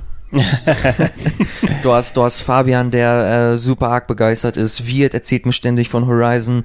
Äh, ich glaube, das ist ein Ding, das sehr, sehr, sehr viele ähm, Trigger gesetzt hat, die einfach ähm, sehr, sehr, sehr viele cool finden. Und Mhm. äh, wenn du es dir jetzt mal komplett als Außenstehender dir mal anguckst, es hat eine unfassbar coole Grafik, du hast eine sehr interessante Charakterin, du hast eine interessante Ausgangslage, was die Story angeht. Von der Open World, das war das Einzige, was mich so ein bisschen abgeschreckt hat, weil das so eine Open World nach Schema F war. Wobei, ah, vielleicht Ja, ist das nur der das- Eindruck. Genau, ne? das sagt halt jemand, der das noch nicht gespielt hat. Also wirklich nur der, ich hab's mal vor, ähm, ich hab's mir zwei, drei Wochen vor Release, durfte ich es mir bei Guerilla Games direkt angucken und die ersten zwei Stunden sp- anspielen, die waren cool, die haben mir echt viel Spaß gemacht, aber da habe ich das Gefühl gehabt, dass die Open World eher so Standard ist. Du hast natürlich deine Türme, wie du es überall hast. Du hast äh, deine, deine Questmarker, die du auf der Map hast und die arbeitest du dann ab. Also, dann hast du deinen Questlog. Ich, ich kann es verstehen, dass es der Eindruck ist, der da entsteht und man kann wahrscheinlich sagen, Horizon Zero Dawn ist das beste Spiel, das Ubisoft nie gemacht hat, Äh, weil es doch sehr viele Ansätze von äh, Far Cry und Assassin's Creed oder sowas so mitgenommen hat, aber eben diese Open-World-Formel mit äh, Gegenfreischalten, Quests erledigen, Storyline-Folgen, viel Kleinscheiß anlegen, äh, Tiere jagen und so weiter, durch das ungewöhnliche Setting mit den Robotieren und Dinosauriern, mit, mit dem Endzeit-Shit, äh, der dabei ist, mit äh, dem sehr interessanten Storytelling, also für mich eines der Highlights, äh, wirklich Storytelling-mäßig, was sie sich da ausgedacht haben. Spielerisch war es wirklich einwandfrei, visuell selbst auf einer normalen PS4 unglaublich, was sie da rausgekitzelt haben aus dem Ding. Und auch die Open World selber ist für mich, ähm, wir werden ja eh bei selber nochmal in Richtung Open World jetzt gleich nochmal ein bisschen ausführlicher quatschen, aber das hat mich auf eine andere Art gepackt eben. Das Ding ist visuell und designtechnisch eben wirklich der Hammer. Ne? Also da hast du teilweise nah dran liegen viele verschiedene Klimazonen. Ne? Du guckst da Ja. und siehst ganz direkt vor dir die Grenze, wo dann Tropik in Eislandschaft dann wechselt.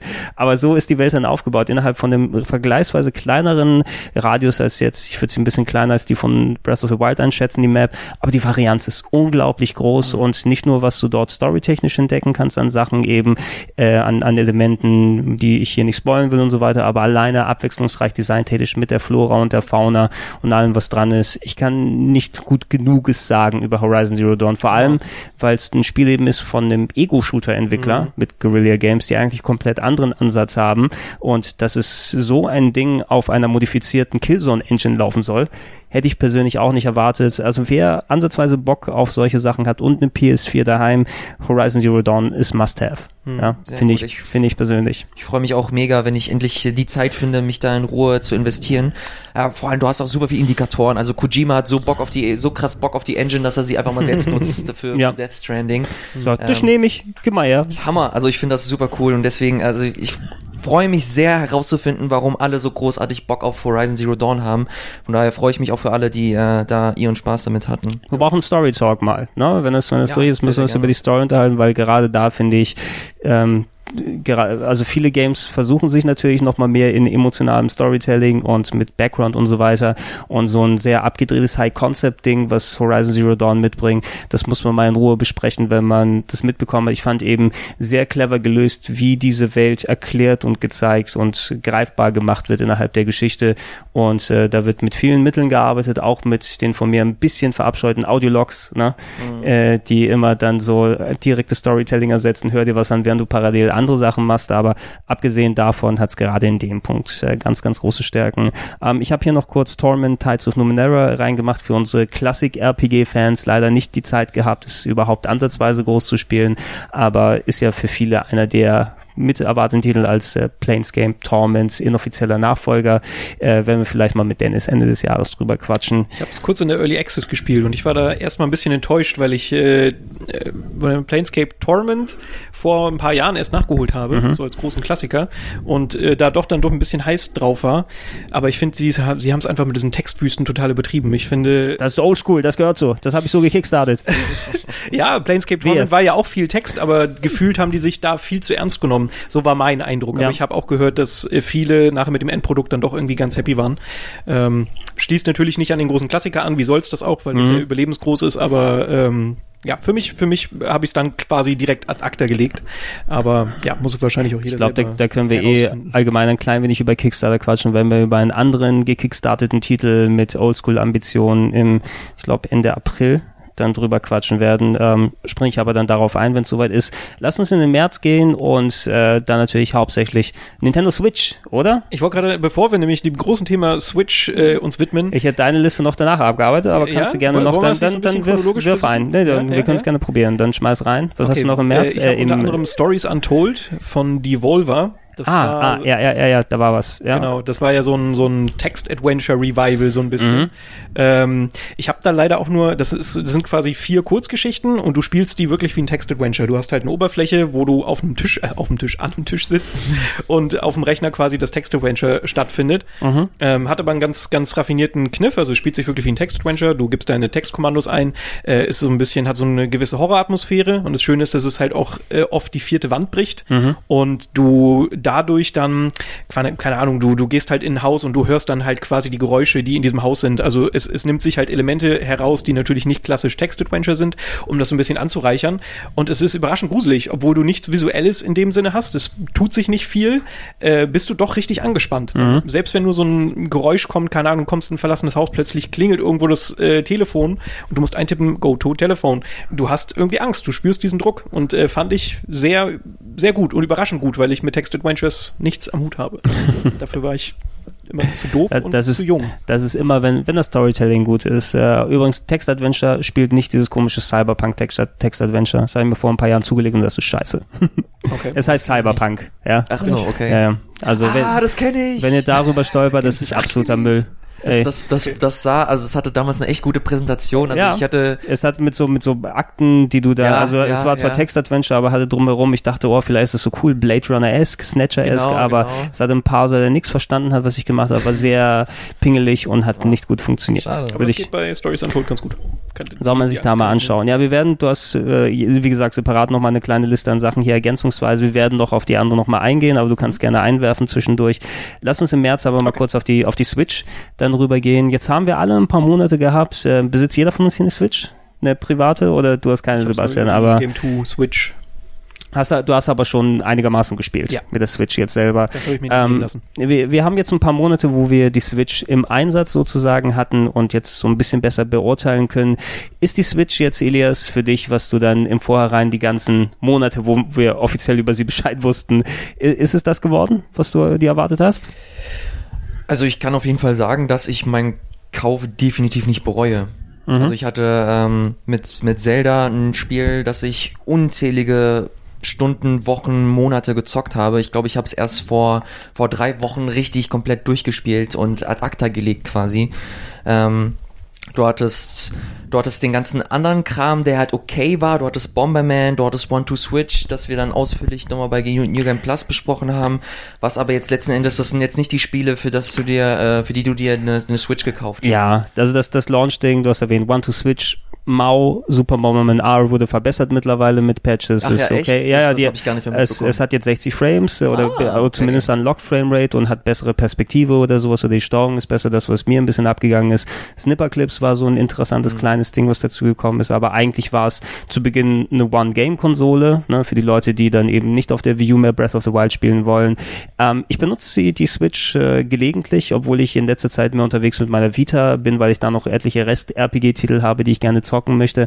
Aber es ist, es kommt nach und nach mehr raus, was die Switch für mich persönlich auch sinniger macht, die unterwegs mitzunehmen. Zelda, da ich es Let's Played habe, habe ich es hauptsächlich zu Hause gespielt, also weniger im Handheld-Modus. Aber ich nehme die Switch, äh, die Switch sehr gerne mit für mal eine Runde Puyo Puyo Tetris zum Beispiel äh, unterwegs äh, oder Disgaea 5 ist gerade rausgekommen. Ähm, später, was sich absolut super eignet, zwischendurch mal hier eine Strategierunde damit zu machen. Ähm, die Hardware ist cool. Ne? Sie funktioniert auch ziemlich gut mit den Joy-Cons und allem drum und dran. Es fehlen eben wirklich noch die Spiele im Moment, die das so groß und breiter machen. Wir werden darauf eingehen, wenn wir auf den Rest des Jahres gucken. Ein paar gute, große Sachen sind ja noch da.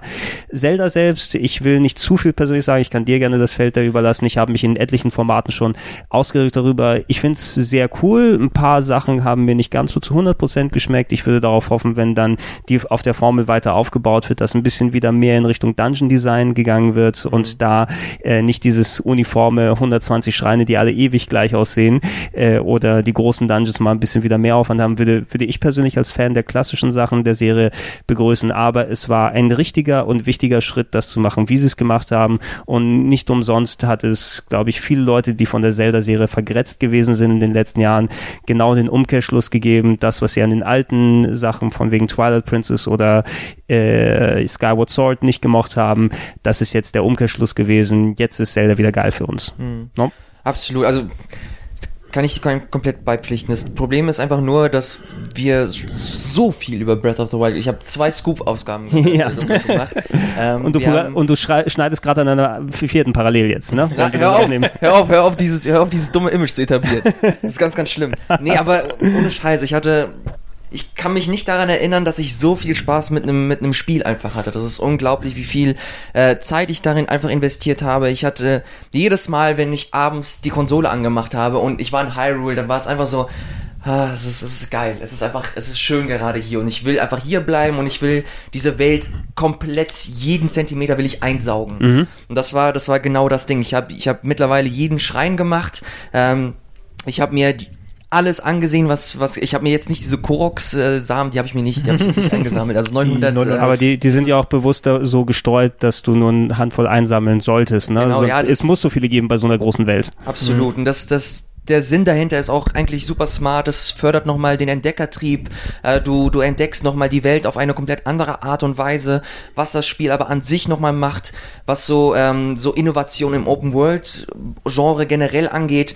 Äh, super viele im, im Comments-Bereich damals haben, mhm. haben, ja, haben einfach nur geschrieben, was zum Teufel, was, was labert der Depp da? äh, ist einfach nur ein Open World wie alle anderen auch. Äh, ist tatsächlich einfach nur ein Open World Ding. Du hast auch deine Türme, was aber für mich nach wie vor, ich habe schon unzählige Male gesagt, aber ich sag's gerne nochmal, äh, ähm, was für mich so den, den ausschlaggebenden Punkt gemacht hat, ist, dass du keinerlei Indikatoren auf deine Map hattest. Mhm. Und dass du wirklich, wenn du Icons auf der Map hattest, dann hast du sie selbst gesetzt. Und das ist für mich ein, ein integraler Bestandteil des ganzen Spiels. Dass du, dass die komplette Welt so aufgebaut ist, dass du selbst einfach gucken kannst, okay, das sieht interessant aus, diese Strukturen da, die sind ungewöhnlich. Ähm, da könnte was sein, okay, ich setze mir das, ich gucke mir die Map an und dann gucke ich, wo diese, wo diese Stelle ungefähr auf meiner Map ist. Ich mache mir da einen Marker und reite dahin. Und das sind für mich einfach so ausschlaggebende Punkte gewesen. Schloss Hyrule, da ist ein, da, das schwebt so eine komische Aura drumherum. Okay, das könnte gefährlich sein. Ähm, der, der Todesberg, Feuerrot, okay, das könnte gefährlich sein. Und das war halt auch immer so. Du hast halt, du hast dann auch die Schloss, du hast äh, die, die, die Gerudo-Wüste, wo du dann nochmal aus der Ferne sieben super große Statuen gesehen hattest. Mhm. Keinerlei Indikator, keiner hat dir gesagt, okay, da ist irgendwas oder so. Wenn du mit jedem NPC gesprochen hast, hast du irgendwann wahrscheinlich so kleine Hinweise bekommen, okay, da sind, da ist irgendwas, da ist irgendwas, aber das hatte ich nie. Ich hatte einfach nur, äh, ich habe einfach nur meine Augen offen gehalten und geschaut, okay, da könnte irgendwas Spannendes sein, bin hingegangen und wurde mit jedes, wurde jedes Mal mit irgendetwas belohnt. Sei es ein dumm, so, sei es ein dummer Korok-Samen, sei es eine Truhe, sei es ein Schrein, irgendwas hat mir das Spiel immer zurückgegeben und das fand ich unfassbar motivierend und hat mich letzten Endes über 150 Stunden dann äh, auf dieser in dieser Welt dann quasi gefangen äh, gehalten und äh, bin super dankbar dafür. Das bis jetzt kann ich auch definitiv sagen mein absolutes äh, Spiel des Jahres. Ähm, was jetzt dann noch letzten Endes kommen wird. Du hast Mario, du hast super viel anderen Shit. Ähm, es wird, es wird schwierig werden, weil Zelda eben schon so eine so eine Marke gesetzt hat. Also ja. du hast ja, du hast 150 Stunden gemacht, ich habe, ich glaube ungefähr 50 oder 60 mhm. gehabt und ich mache jetzt Anführungsstriche in die Luft durchgespielt. Ne? Ich habe den Abspann zwar gesehen, aber das ist ein Game, das man so lange spielen kann, wie man will. Ne? Ich könnte theoretisch jetzt wieder zurück und ich habe etliche Sachen, die ich noch machen kann, ob es jetzt Schreine sind oder Locations, die ich noch nicht äh, komplett ausgearbeitet habe, Mini-Quests, die ich noch ausholen muss, sehr viel verstecktes kleines Zeug. Also einer der Titel, der dir ähm, so viel zurückgibt, wie du da dir rausholen möchtest. Absolut, ne? absolut. Deswegen äh, bleibt es mir auf jeden Fall bis jetzt so mit am stärksten in, in Erinnerung. Ähm, will aber jetzt nicht sagen, okay, das wird das krasseste aller Zeiten. Für mich ist es bis jetzt, was ich dieses Jahr gespielt habe, mit Abstand äh, ganz weit vorne und ähm, bin sehr, sehr, sehr gespannt, was dann noch im Laufe des Jahres kommt. Aber auf jeden Fall ein Titel, der zumindest im März, der März generell unfassbar krass, wenn ich mhm. mir das hier so ansehe. Ja, ähm, wenn, genau, wenn wir hier weiter gucken, also wie gesagt, das Rest-Line-Up der Switch war eher mittel bis mau, aber dafür haben die anderen Publisher versucht, auf den anderen Hardwares äh, dann noch ein bisschen ja. äh, Paroli zu bieten. Wir haben Ghost Recon Wildlands hier, äh, was zumindest eine gewisse Art Klientel angemacht hat. Ich war nie der große Ghost Recon-Spieler, also möchte ich mir nicht anmaßen, ein qualitatives Urteil darüber abzugeben. Ich fand es sehr lustig, dass man in irgendeinem der frühen Videos einen äh, Drogenhändler namens Mario irgendwie dann einfangen konnte. It's a me, Drogenhändler Mario.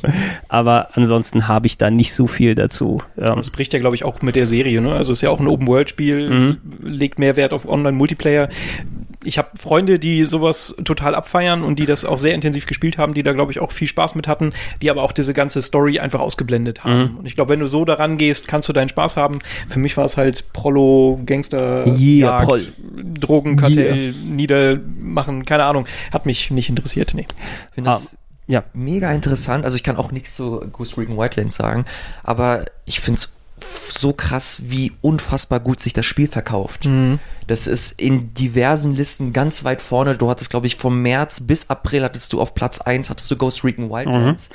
Das ist unglaublich, weil ich überhaupt nicht damit gerechnet habe. Ich habe mir zwei, drei Wochen vor Release durfte ich äh, mit Dennis und Simon nach Berlin, um uns da nochmal das Ubisoft-Line-Up anzusehen. Da war Ghost Recon mit dabei und ganz im Ernst, das war einfach ein Bugfest, was sie uns da mhm. gezeigt haben. Das war überhaupt nicht interessant für mich zumindest. Es gab Leute, die ihren Spaß hatten, aber ähm, ich habe schnell unter, unter dem Label abgetan, okay, Open World, Mainstream, okay, das soll so möglichst viele Leute ansprechen. Ähm, was auch nicht schlecht ist, wenn es das schafft, äh, ist, es, ist es unheimlich gut. Und das hat es auch ähm, anscheinend gemacht. Du hast halt deine, du hast deine typischen Elemente, aber dass es halt wirklich komplett so steil geht, hätte ich niemals mit gerechnet, wenn ich ehrlich bin. Ja, ich schätze mal, es ist so, der Name hat einigermaßen Pull immer noch. Also mhm. Ghost Recon wäre quasi das Begleitstück für viele neben Rainbow Six zu der frühen 360-Ära bis in die späteren der Zeiten dieser Generation und äh, es haben viele Leute eben in diese ähm, Koop-Shooter, Multiplayer-Shooter äh, in der Squad basiert dann gerne gezockt.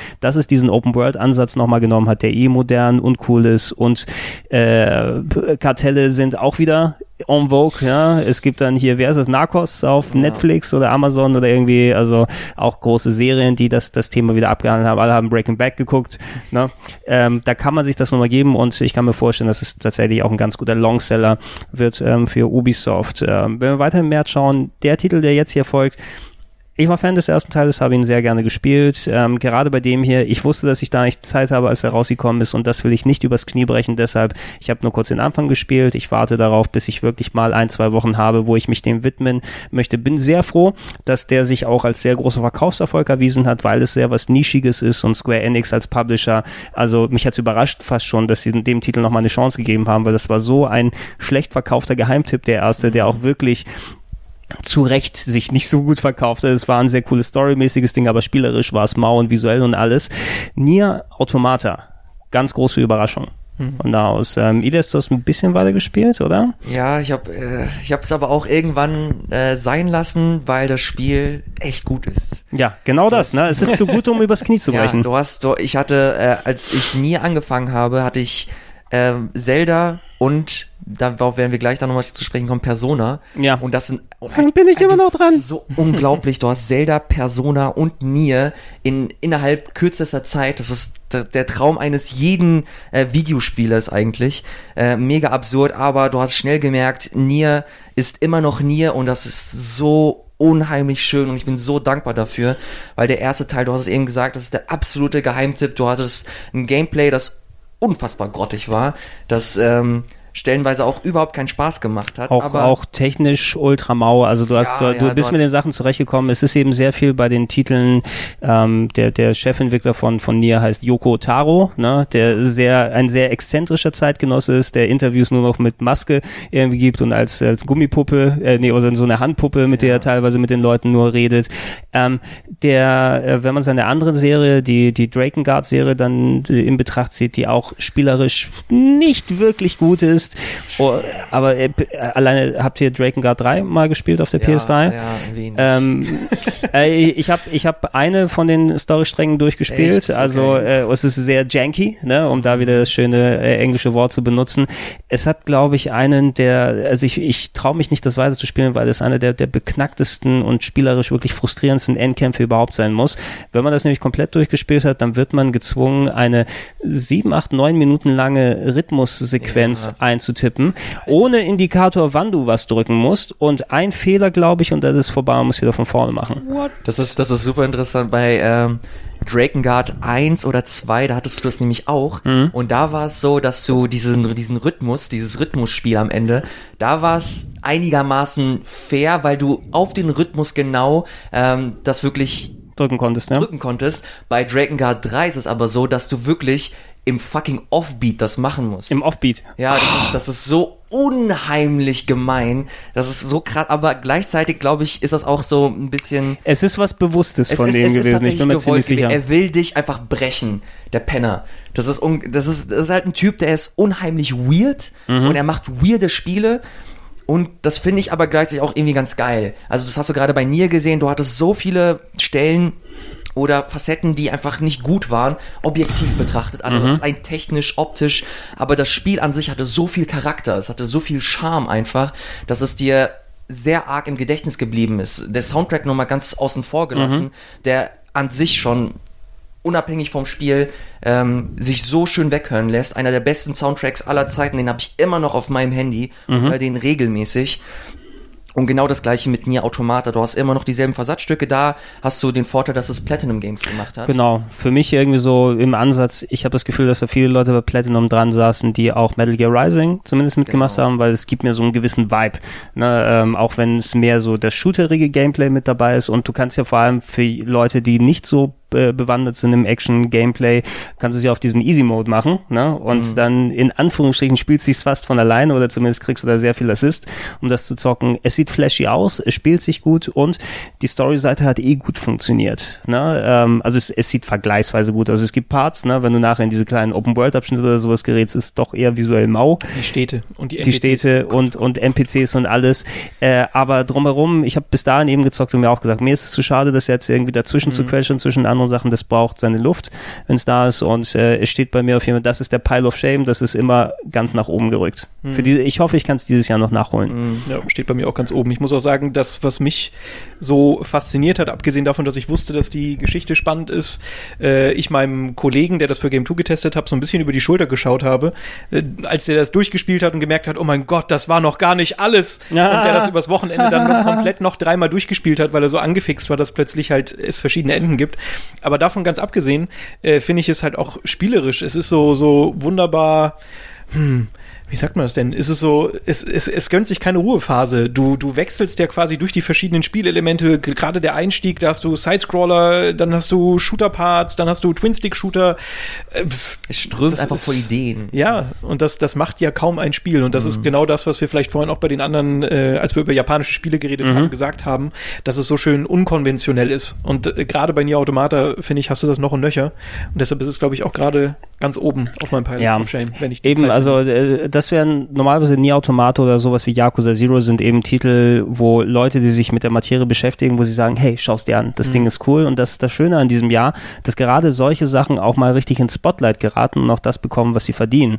Na, dass sich ein Yakuza Zero besser verkauft, dass ein Nier Automata ein sehr großer Verkaufserfolg von für Square Enix geworden ist und da mehr äh, kommen wird äh, in der Form. Also mich freut's echt, dass mittlerweile auch äh, solche Sachen belohnt werden. Ne? Weirdness und Anderssein und alles das, was eigentlich die Spannung im Videospiel erzeugt und nicht immer wieder das gleichförmige Blockbuster-mäßige, was zwar funktionieren kann, aber auch irgendwann mal zum Schnarchen ist. Äh, lieber sowas ist mir als äh, der x-te AAA-Titel.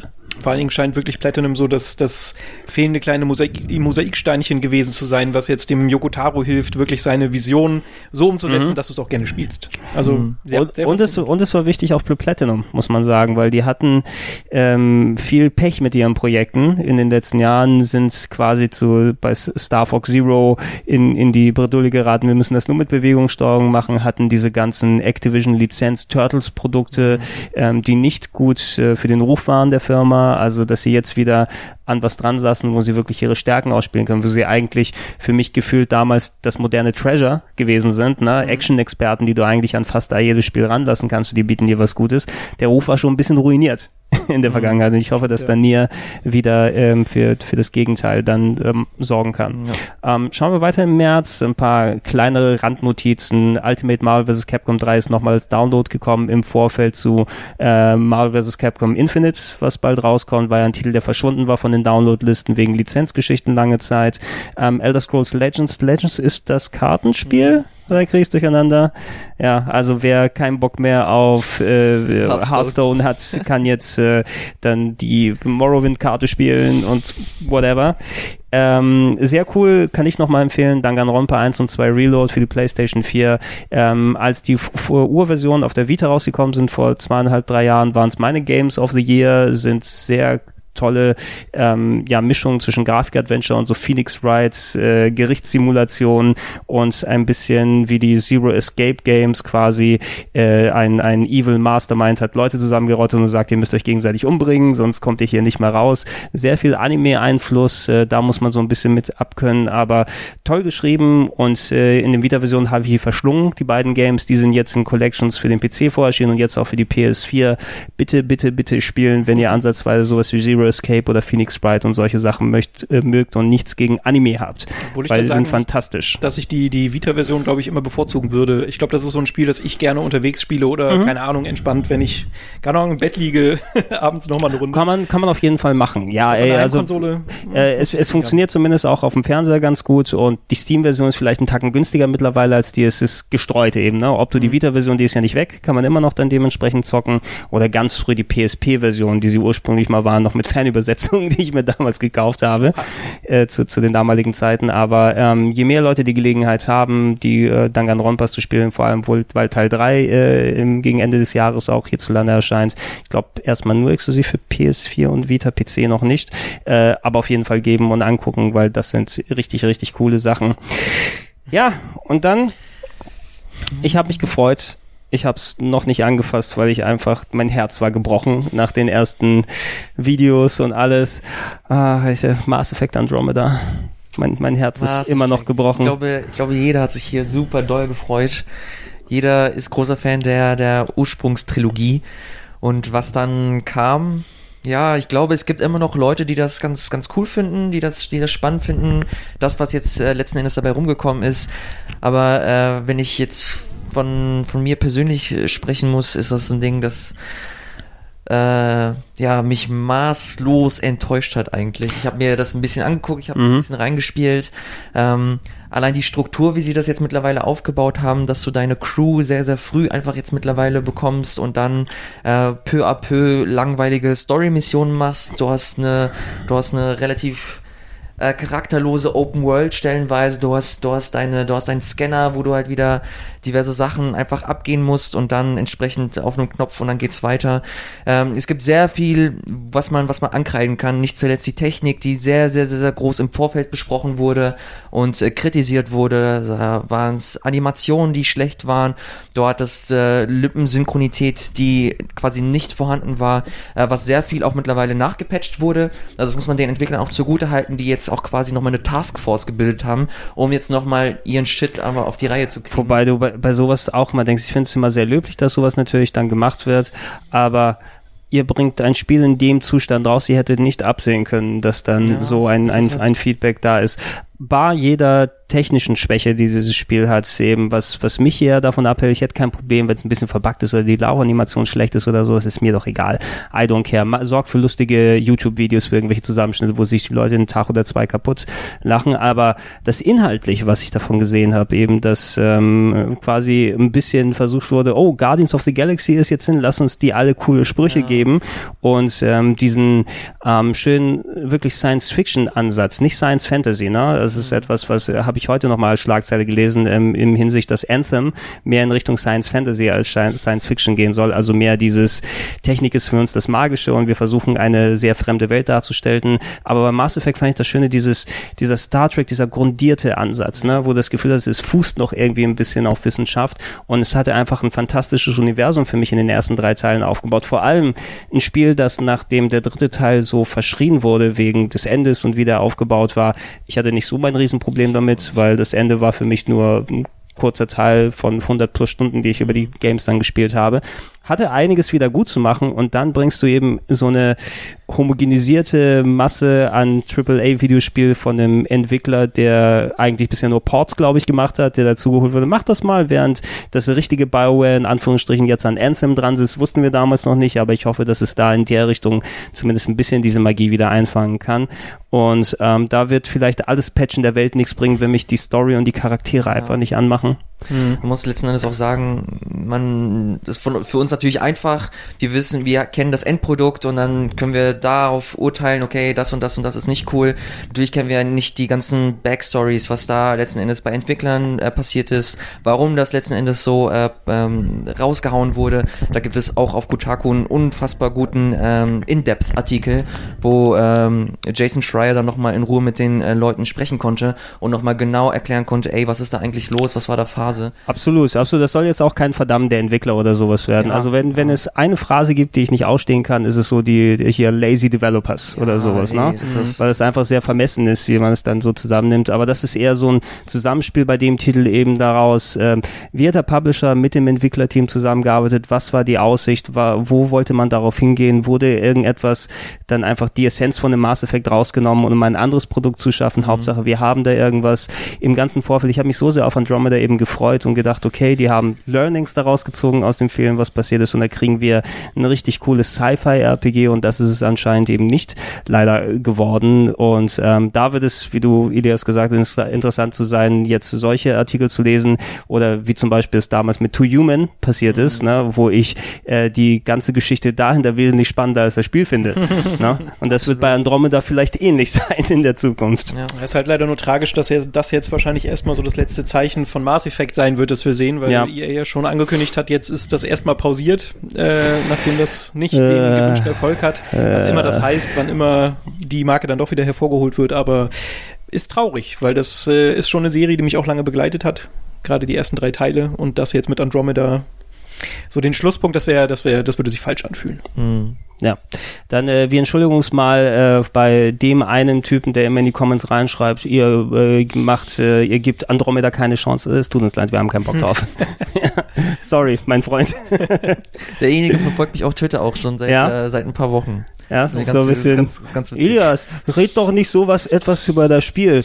Ich bin mir nicht meiner selbst sicher genug, dass ich mich durch mein Videospiel definieren muss. Also sag nichts Schlechtes drüber. Naja, ja, wir wollen, wir wollen niemanden ja, ja. auf, auf den Schlitz wir, wir, haben keine Namen, wir haben keine Namen genannt. Also, ja. alles gut. Ist ich glaube, er gut. fühlt sich schon angesprochen. Wenn er sich von Mass Effect Andromeda angesprochen fühlt, dann fühlt er sich davon jetzt auch angesprochen. Na, Viel Spaß. Lass ja. uns das Guck, Thema gucken wir, gucken wir weiter im März. Ähm, ich habe hier nochmal Mario Sport Superstars reingeschrieben. Da will ich nicht viel Zeit darauf aufwenden. Wir haben es nochmal gespielt bei Game 2. Elias, ne? Wunderbares Beef wir sind, wir, sind, wir sind Beef Champs. Ja, Mario aber das, und Peach. Aber das, die, die, Spiel, die spielbaren Teile an sich waren alle eher so rudimentäre Versionen von Sportarten. Tennis hat sich nicht wie Tennis angefühlt. Unbedingt. Wir, wir haben im Fußball Ede und Nils geschlagen. Das sagt einiges drüber aus, wie tiefgehend das ist. Also da hätte ich mir lieber ja, ein bisschen, ein bisschen mehr. Einfach besser. Ich müsste aber auch tatsächlich lügen, wenn ich sagen würde, wenn ich äh, sagen, ja, wenn ich sagen würde, dass das Ding keinen Spaß gemacht hat. Also ja klar. Es war, es war kurzweilig, es war nett. Aber ich glaube auch, wenn wir es länger gespielt hätten als die halbe Stunde, die wir es gezockt hätten, dann wäre es auch schnell nicht so vorbei. Also ich hätte am ehesten, glaube ich, das Pferdestriegeln länger gemacht. ja? Stimmt, das Wo ich, den, ja auch. Ey, ich habe ich hab das Pferd gestriegelt, ich bin auf der Koppel geritten, ich habe ihm einen kleinen Hut gekauft gekauft. ja, der Pferd. Ich glaube, das hat Langzeitmotivation, aber das Tennis nicht unbedingt. Naja. Ähm, Kingdom Hearts ist auf der PlayStation 4 jetzt nochmal rausgekommen in dem äh, Collection mit allem drum und dran. 2,5 äh, Ja, Remakes, äh, and Night, hast du Äh, nicht, Origins. Wobei ich mich immer frage, wenn 1 kom- 1.5 Remakes und 2.5 Remakes rauskommen soll, ist das nicht Kingdom Hearts 4, wenn man das zusammenzählt? Und Oh es mein gibt ja auch Gott, noch, nein! Es gibt ja auch noch 2.8 mit der Brückenstory dazwischen. Also alle Kingdom Hearts Fans, ihr könnt euch jetzt auf der PS4 austoben. Ich glaube aber immer noch nicht die deutsche Synchro drin, was ich auch Nein. super schade finde. Ne? Also das haben sie auf der PS3 schon verpasst. Hatte eben eine High-Level Disney Synchro damals bekommen in war Deutschland. So gut, die Synchro damals. Ich habe auch Kingdom Hearts 1 und 2 damals geliebt. Und dann habe ich nach Jahren wieder die, das Remake auf der PS3 gespielt und habe erst dann gemerkt, ey, fuck, das ist, glaube ich, gar nicht so ein gutes Spiel damals gewesen. Keine Ahnung. Also wahrscheinlich, Nein, Wahrscheinlich, nicht das geilste Spiel als damals, als du acht warst. wahrscheinlich, ja, wahrscheinlich hat sich der Geschmack einfach. Du ähm, gerade unter deinen Twitter-Followern das nächste Feuer zu den Mass Effect Andromeda-Hatern. Ah, äh, nein. Oh Gott, ich, ich, ich, äh, ich habe gerade die Befürchtung, der Typ, der Mass Effect Andromeda so liebt, ist auch ist auch Kingdom Hearts Fan und der ist gerade, der schnitt schon gerade an den, an den explosiven Dingern da. Nee, nee, nee. Ich darf meine Post nicht selbst aufmachen in den nächsten Wochen. Nee, nee, aber man muss, man muss auf jeden Fall sagen, Kingdom Hearts hat eine mega große Fanbase und äh, ich bekomme das allein über NeoGAF immer wieder mit, Mhm. wie viele Leute da äh, sehnlichst auf Kingdom Hearts 4 warten und ich werde das auch definitiv auch spielen, wenn es dann in 20 Jahren rauskommt. Lustig ist, Kingdom Hearts 3 muss erst noch rauskommen. Ach, Kingdom naja, waren die 20 Jahre vielleicht sogar richtig. Ich hab, du hast es, du hast, ach, ja, ja, wie dem, wie dem auch sei. Ähm, Thimbleweed Park ist endlich nach langer Zeit auch Ende März rausgekommen. Ähm, das äh, Grafik-Adventure von Ron Gilbert äh, in Anlehnung an Zack McCracken und Manic Mansion. Das sind die Spiele meiner Kindheit gewesen und ich liebe diese beiden Games. Wir hatten Ron Gilbert auch hier im Studio. Ich habe Thimbleweed Park äh, einigermaßen weit gespielt, nicht komplett durch bisher. Äh, meine Freunde und ich spielen es ab und zu mal gemeinsam und ähm, es hat all die positiven als auch negativen Eigenschaften der klassischen LucasArts Adventures. Also es ist durchaus kryptisch, ja, er hat äh, auch viele lange Dialogoptionen mit dem gewissen Art von Humor. Ich finde den Look mega geil, weil es einfach diesen schönen Oldschool-Touch hat. Es ist wie, als wenn man heute Schwarz-Weiß-Filme eben macht. Ne? Es ist ein Stilmittel, so wie sie es dargestellt haben und ähm, ich werde noch weiter dran sitzen und knabbern. Also ich mag die LucasArts-Dinger gerne und dafür äh, ist es ausschlaggebend, dass ich es nicht in einem Rutsch durchgespielt habe, weil ich habe keinen Bock bei dem Ding eine Komplettlösung zu machen, äh, reinzugucken. Weil das hatte ich bei Zack McCracken. Das hat bei mir zweieinhalb Jahre gedauert, bis ich durchgespielt habe, weil ich nicht wusste, wie man das Feuerzeug aus dem Flugzeug rausbekommt mit dem Buttermesser und allem drum und dann das Klo verstopfen mit dem Ei. Ähm, und genau, wenn das Spiel bei mir auslöst, guck nicht in eine Komplettlösung, sondern lass es marin marinier dein Hirn. Ne? Lass mal warten und gucken, bis du auf die Lösung kommst. Das ist ausschlaggebend dafür, dass es ganz gut funktioniert. Ich hoffe, dass ich es bis Ende des Jahres durch habe, um da mal ein fundiertes Urteil darüber abzugeben. Spielst du es auf dem, ähm, Auf dem PC. Hard Mode? Nee, nee, auf dem, Ha- Äh, über- ja, über ja, Mode? auf dem Hard Mode, Okay. genau. Der, der Hard Mode. Äh, ist, er, nee, der ist etwas, Mode. was wir, na, das hat Ron Gilbert ja gerne gemacht, auch seit äh, Monkey Island 2 Zeiten. Da gab es eben den harten Mode, in so, sozusagen, was eigentlich der Normal-Mode gewesen ist, der die vollen Rätsel hatte, aber auch ein Easy-Mode, der simplifizierte Rätsel drin hatte. Und ich finde, was bringt es gerade in dem Spiel, den simplen Modus reinzupacken? Weil dann kannst du es auch ehrlich gesagt vorspielen lassen, wenn du nicht wirklich dein Gehirn mal vernünftig anstrengen musst. Ich glaube, das ist aber auch äh, gar nicht mal so verkehrt für Leute, die halt noch nie was mit dem Genre am Hut hatten und sich ein bisschen da reinfuchsen wollen. Dann spielen sie zuerst in den Easy Mode und dann äh, haben sie sich ein Stück weit reingefuchst. Sie wissen, wie das Spiel aufgebaut ist. Ja, also Hard äh, ich pflichte dir bei, ich glaube nicht, dass du danach nochmal den Hard Mode durchspielen müsstest. Ich gehe eben von der Sicht heran, ähm, gerade als jemand, äh, der ähm, Broken Age damals, ich habe ich hab, äh, 100 Dollar damals gespendet, sozusagen über den Kickstarter, aber für mich, ich habe das auch schon so gesehen, wie es eigentlich ist. Für mich ist es eher ein Dankeschön an, an äh, Double Fine hier und Tim Schäfer, dass sie mit Day of the Tentacle das beste Game aller Zeiten gemacht haben.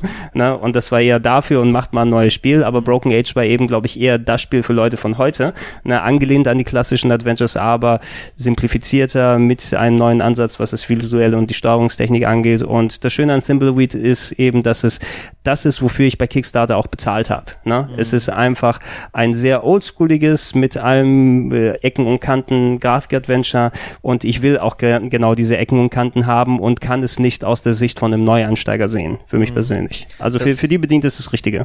Das ist ganz witzig, diese ganze Broken Age Nummer, beziehungsweise das Double Fine Kickstarter Ding, da gibt es ja eine super lange Dokumentation darüber. Ich glaube, Genau, 44 von- Teile von ja, die, die von denen auch selbst produziert wurde parallel. zum- Genau, von ja? Two-Player Productions, die dann parallel mit denen dann zusammengearbeitet haben. Und da war das damals auch, also Double Fine hat sich damals das Ziel gesetzt, ein ähnliches Adventure zu machen wie Thimbleweed Park. Also auch Pixelgrafik und alles ein bisschen rudimentärer. Mhm. Und dann kamen drei Millionen Dann zustande. kamen drei Millionen und da willst du kein Pixel-Adventure machen, da willst du halt wirklich in die Kacke hauen. Ähm, deswegen, Obwohl es eigentlich schade ist, weil man sieht bei Thimbleweed Park, wie, wie charmant man das halt doch machen kann. Ja. Also ich bin jetzt nicht mit den, den alten Adventures so verbandelt, aber als ich das äh, bei uns in der Redaktion irgendwie beim Bildschirm hab flimmern sehen, dachte ich so, boah, das sieht ja schon ganz cool aus. Dann irgendwie Also- nette Sprachausgabe, coole Gags eingebaut. Es ist etwas, was wir als, als Spielergemeinde, als auch äh, Double Fine als Entwickler mit Kickstarter lernen muss. Das war ja der erste Gaming-Kickstarter, der abgegangen ist. Und äh, ich meine, wenn sie heute noch mal so ein Einspielergebnis dann hätten und das versprochen haben, ich glaube, die würden anders es angehen, als es bei Broken Age gewesen ist. Weil was die Leute erwartet haben, war, hey, wir machen ein Grafik-Adventure wie Day of the Tentacle. Okay, inklusive dem visuellen, mit der Art, wie es weitergehen wird. Wir wollen nicht Day of the Tentacle 3 oder sowas dann hier bekommen oder Manic Mansion 3, aber zumindest etwas wie Thimbleweed Park es letzten Endes geworden ist. Ne? Und nicht dann sagen, okay, jetzt haben wir Geld und machen ein typisches, typisches in Anführungsstrichen Indie-Game wieder draußen. Broken Age ist cool. Broken Age ist nicht das, was die meisten erwartet haben. Thimbleweed Park ist cool, aber ist eben auch das, was die Leute erwartet haben, die es finanziert haben. Let's go to April. Oha. Wir Yes. sitzen immer noch dran. Anfang April war es soweit. Persona 5. Persona 5. Ah, Zieht sich auch bis jetzt durch. Also ich, hab's fa immer noch nicht an die ja, ich fucking liebe es. Ich finde Persona 5 toll. Also Hast du nicht bis, gesagt, das bis beste Spiel äh, des Jahres? das beste Spiel des Jahres 2007. Äh, nee, Sehr gut.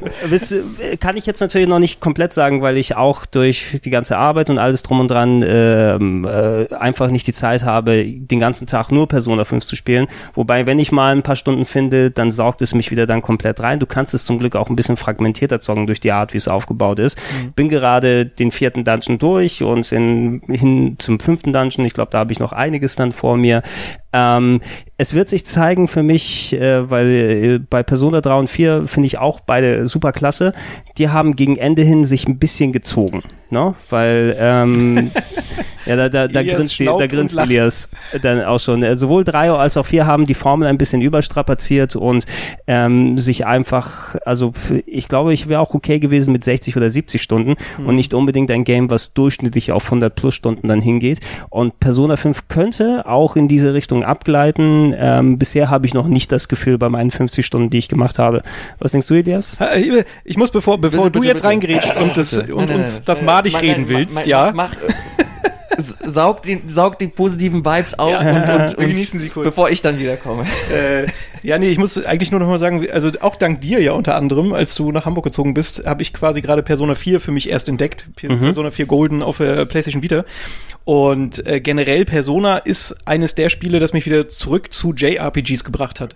Und das aus gutem Grund, wie ich jetzt bei Persona 5 auch wieder gemerkt habe. Einfach weil es halt so, es hat halt starke Persönlichkeiten, legt super viel Wert auf, auf die Charaktere, trotz all dieser äh, Fantasie und dieser Parallelwelten und dieser schrulligen Figuren, die da stattfinden, schafft es das halt irgendwie immer menschliche Probleme anzusprechen. Es ist irgendwie erstaunlich bodenständig, obwohl es das halt auch auf eine andere Art und Weise wieder nicht ist. Und äh, dieser Stil, ah, also es gibt so viele gute Sachen, die man an Persona einfach nennen kann und die mich auch wirklich beim Anfang von von Persona 5 wieder komplett reingezogen haben. Also ich habe die, weiß ich nicht, 30 Stunden da weggebrannt, ohne dass ich das gemerkt habe. Und das ist, glaube ich, schon mal ein sehr großes Lob, was man so im Spiel ausstellen kann. Ähm, auch generell zu, zu Teil 4, dass es sich jetzt stark verbessert hat, was das Dungeon-Design angeht, ist jetzt immer noch nicht perfekt, es ist immer noch nicht hundertprozentig rund. Es ist Lichtjahre über den zufallsgenerierten Dingern von vorher. Das war nämlich das große, das große Manko, das ich in Persona 4 hatte.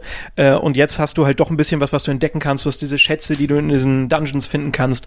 Dann musst du auf deine Charaktere aufpassen, dass sie halt auch durchhalten. Und das macht halt super Spaß. Bis jetzt. Aber ich merke auch schon, dass, dass es sich halt doch, es ist ein bisschen, ja, es hat seine Längen. Das merke ich auch jetzt schon. Also ich bin noch total drin, ich habe noch total Spaß, aber ich merke so, okay, Leute, hier, hier und da könntet ihr mir mal ein bisschen schneller zum Punkt kommen. Ja, erklär dem Charakter jetzt bitte nicht nochmal, wie das, äh, wie heißt das Paralleluniversum? Äh, oder des Mementos oder Metaverse. Das Metaverse, ja. Genau, funktioniert. Also es könnte generell gerne ein bisschen schneller zum Punkt kommen und da, äh, glaube ich, leite ich auch ganz gut zu dir über, weil du machst mir ja schon die ganze Zeit Angst. Das ist Nein, nein, nein, nein, nein, nein, also um Gottes Willen, also Persona 5 ist nach wie vor ein absolut großartiges Spiel. Also all das, was du gerade gesagt hast, unterschreibe ich zu 100 Prozent. Das ist unheimlich gut, was Charaktere angeht, was auch den Stil angeht. Alter, Soundtrack, alter Schwede. Das ist einfach unfassbar gut. Es hat auch noch nie so viel Spaß gemacht, aus einem rundenbasierten Kampf wieder zurück Ja, in den Dungeon zu das kommen, weil es einfach jedes Mal geil aussieht. Das ist Oder ein unheimlich. verdammtes Startmenü zu öffnen. Ja, das ist generell, also ich habe mit Persona 3 damals auf der äh, PS2 angefangen mit Fez, war das war glaube ich die, die Das war das Upgrade, ja. Genau, das Upgrade, da gab es nochmal eine, eine Side-Story am Ende. Persona 4 war lange Zeit einer meiner absoluten Lieblingsspiele überhaupt und es ist nach wie vor. Persona 5 auch großartig. Das Problem ist halt nur das, was Gregor halt vorhin auch angesprochen hat. Ähm, die Persona-Spiele haben generell so gegen Ende den Hang, dass sie sich halt ein Stück weit ziehen. Und ich bin jetzt gerade, ich bin immer noch nicht durch mit Persona 5, bin bei 95 Stunden. Und mittlerweile zieht es sich wie Kaugummi. Das ist unglaublich, wie was für krasse Längen es stellenweise hat. Dann wird, dann werden die stellenweise nochmal Sachen erklärt, die dir schon vorher viermal erklärt wurden. Du hast, du hast irgendwann einen richtig argen großen Twist. Ähm, wo alles drauf hingebaut wird und dann wird noch mal vier Stunden damit verbracht, dir diesen Twist zu erklären, der, der, den du vor vier Stunden quasi dann hattest und dann äh, zieht es halt weiter, du musst halt noch mal den nächsten Dungeon machen, dann hast du noch mal viel, ähm, viel Textboxen, du hast viel Worldbuilding, das du sowieso schon vorher hattest. Es wird sehr viel wiedergekäut und äh, statt schnell auf den Punkt zu kommen, okay, du hattest den Twist und jetzt lass uns nochmal schnell runterrutschen, wird nochmal ausgeholt und es wird nochmal viel erklärt und es wird viel erzählt, was an sich cool ist, wenn die Charaktere auch was Cooles zu erzählen hätten. Das ist, das ist halt das, das ist halt das große Ding, was ich ein bisschen schade finde. Wenn Persona 5 70 Stunden lang gewesen wäre, dann wäre es eines der besten Spiele dieses Jahres für mich gewesen. Es ist ein saugutes Spiel, aber dadurch, dass es sich am Ende halt wirklich ähm, ein bisschen inflationär mit deiner Zeit umgeht, macht es das für mich tatsächlich ein bisschen madig. Deswegen ähm, bin ich jetzt ein bisschen enthyped, was Persona 5 angeht. Äh, hat mich, hat mich super doll gefreut und bin nach wie vor der Meinung, dass es mir super viel Spaß gemacht hat. Es ist ein geiles Spiel, aber es wäre noch besser gewesen, wenn es sich am Ende nicht so arg gezogen hätte. Absolut legitimer Punkt. Wie gesagt, ich will dann auch erstmal gucken, weil ich so ein Gefühl auch bei drei und vier hatte, nicht jetzt in dieser Enormität, aber ich glaube alleine die typische Klientel, an die sich die Persona-Spiele richten, sind auch solche Suchter, ne? die dann sich da reinsetzen und für die ist diese Phase, wenn du sagst, ja vier Stunden hat mich das da und da beschäftigt, für die ist das ein Wimpernschlag, ne? Ja, gefühlt ja, in es ihrer es ist Spielzeit und, und dann gibt's von dieser Klientel wahrscheinlich die Kritik, was, das Spiel dauert nur 70 Stunden, zwinker, zwinker. Ähm, deshalb will ich mal gucken, eben wenn ich dann soweit bin, bisher habe ich dieses Gefühl noch nicht gehabt, mit, äh, also ich kann es extrapolieren dadurch, weil die alten Spiele das dann schon so gemacht haben. Vielleicht hat es in der Hinsicht geholfen, äh, ich spiele Rollenspiele heutzutage gerne wirklich in so einem Mischbetrieb an Heimkonsole als auch für unterwegs. Ähm, so Cross-Save ist ein fantastisches Feature, wenn du auf der Vita da mal was weiterzocken kannst. Ich sitze so permanent an Legend of Heroes äh, Trails of Cold Steel 2 seit Monaten mal hier auf einer Bahnfahrt, dann wieder zu Hause mal ein Dungeon oder hier und das mal machen. Das wird sich für Persona auch eben eignen durch die st- äh, wirklich kleinteilige Struktur, dass du mal was zwischendurch machen kannst oder was zum Mitnehmen. Das dass du nicht immer zu Hause gedacht. am Fernseher. dass Persona 5 eigentlich das perfekte Spiel für die Switch Ja, gewesen wäre, wenn du so das zu Hause gewesen. hättest spielen können, aber auch einfach unterwegs mitnehmen könntest. Das wäre für mich, glaube ich, die, die perfekte Lösung, weil diese Längen dann nicht so, nicht so derbe einschlagen. Also ich Mhm. habe, wenn ich unterwegs ein bisschen grinden oder ein bisschen äh, im Dungeon rumlaufen kann, dann ist das für mich total akzeptabel. Äh, wenn ich mich abends dann aber hinsetzen muss an meinen Ja. Fernseher, dann äh, fühlt sich das irgendwie falsch an. Keine Ahnung. Bei Persona 4 habe ich das gar nicht so wahrgenommen, weil ich es halt immer unterwegs gespielt habe. Aus, ausgeschlossen ist es ja nicht, dass es nochmal kommen mag. Ich meine, es gibt ja auch eine PS3-Version, die vielleicht fünf oder sechs Leute gespielt haben. Also technisch wird es mit der Switch auf keinen Fall mangeln, dass wir das Game umsetzen können und so stylisch es aussieht, das Fundament drunter ist trotzdem einigermaßen simpel, was die Technik angeht. Ähm, ja, ich werde es weiterzocken. Ich schätze, dass ich bis Ende des Jahres damit dann durch bin und dann auch einen ein fundiertes Urteil darüber abgeben kann. Bis dahin äh, wird es aber so oder so irgendwo in meiner Top 10 landen ja. dieses Jahr. Ja. Ähm, April, wenn wir weiterschauen, ein paar kleinere Titel. Äh, Ukulele ist rausgekommen, der inoffizielle Banjo-Kazooie-Nachfolger von ehemaligen Rare-Mitarbeitern. Ich habe von Fabian bisher gehört, dass er es eigentlich ganz cool fand. Ich war nie so der riesen Jump'n'Run Rare-Fan. Das Einzige, was ich richtig gespielt habe, war Conker.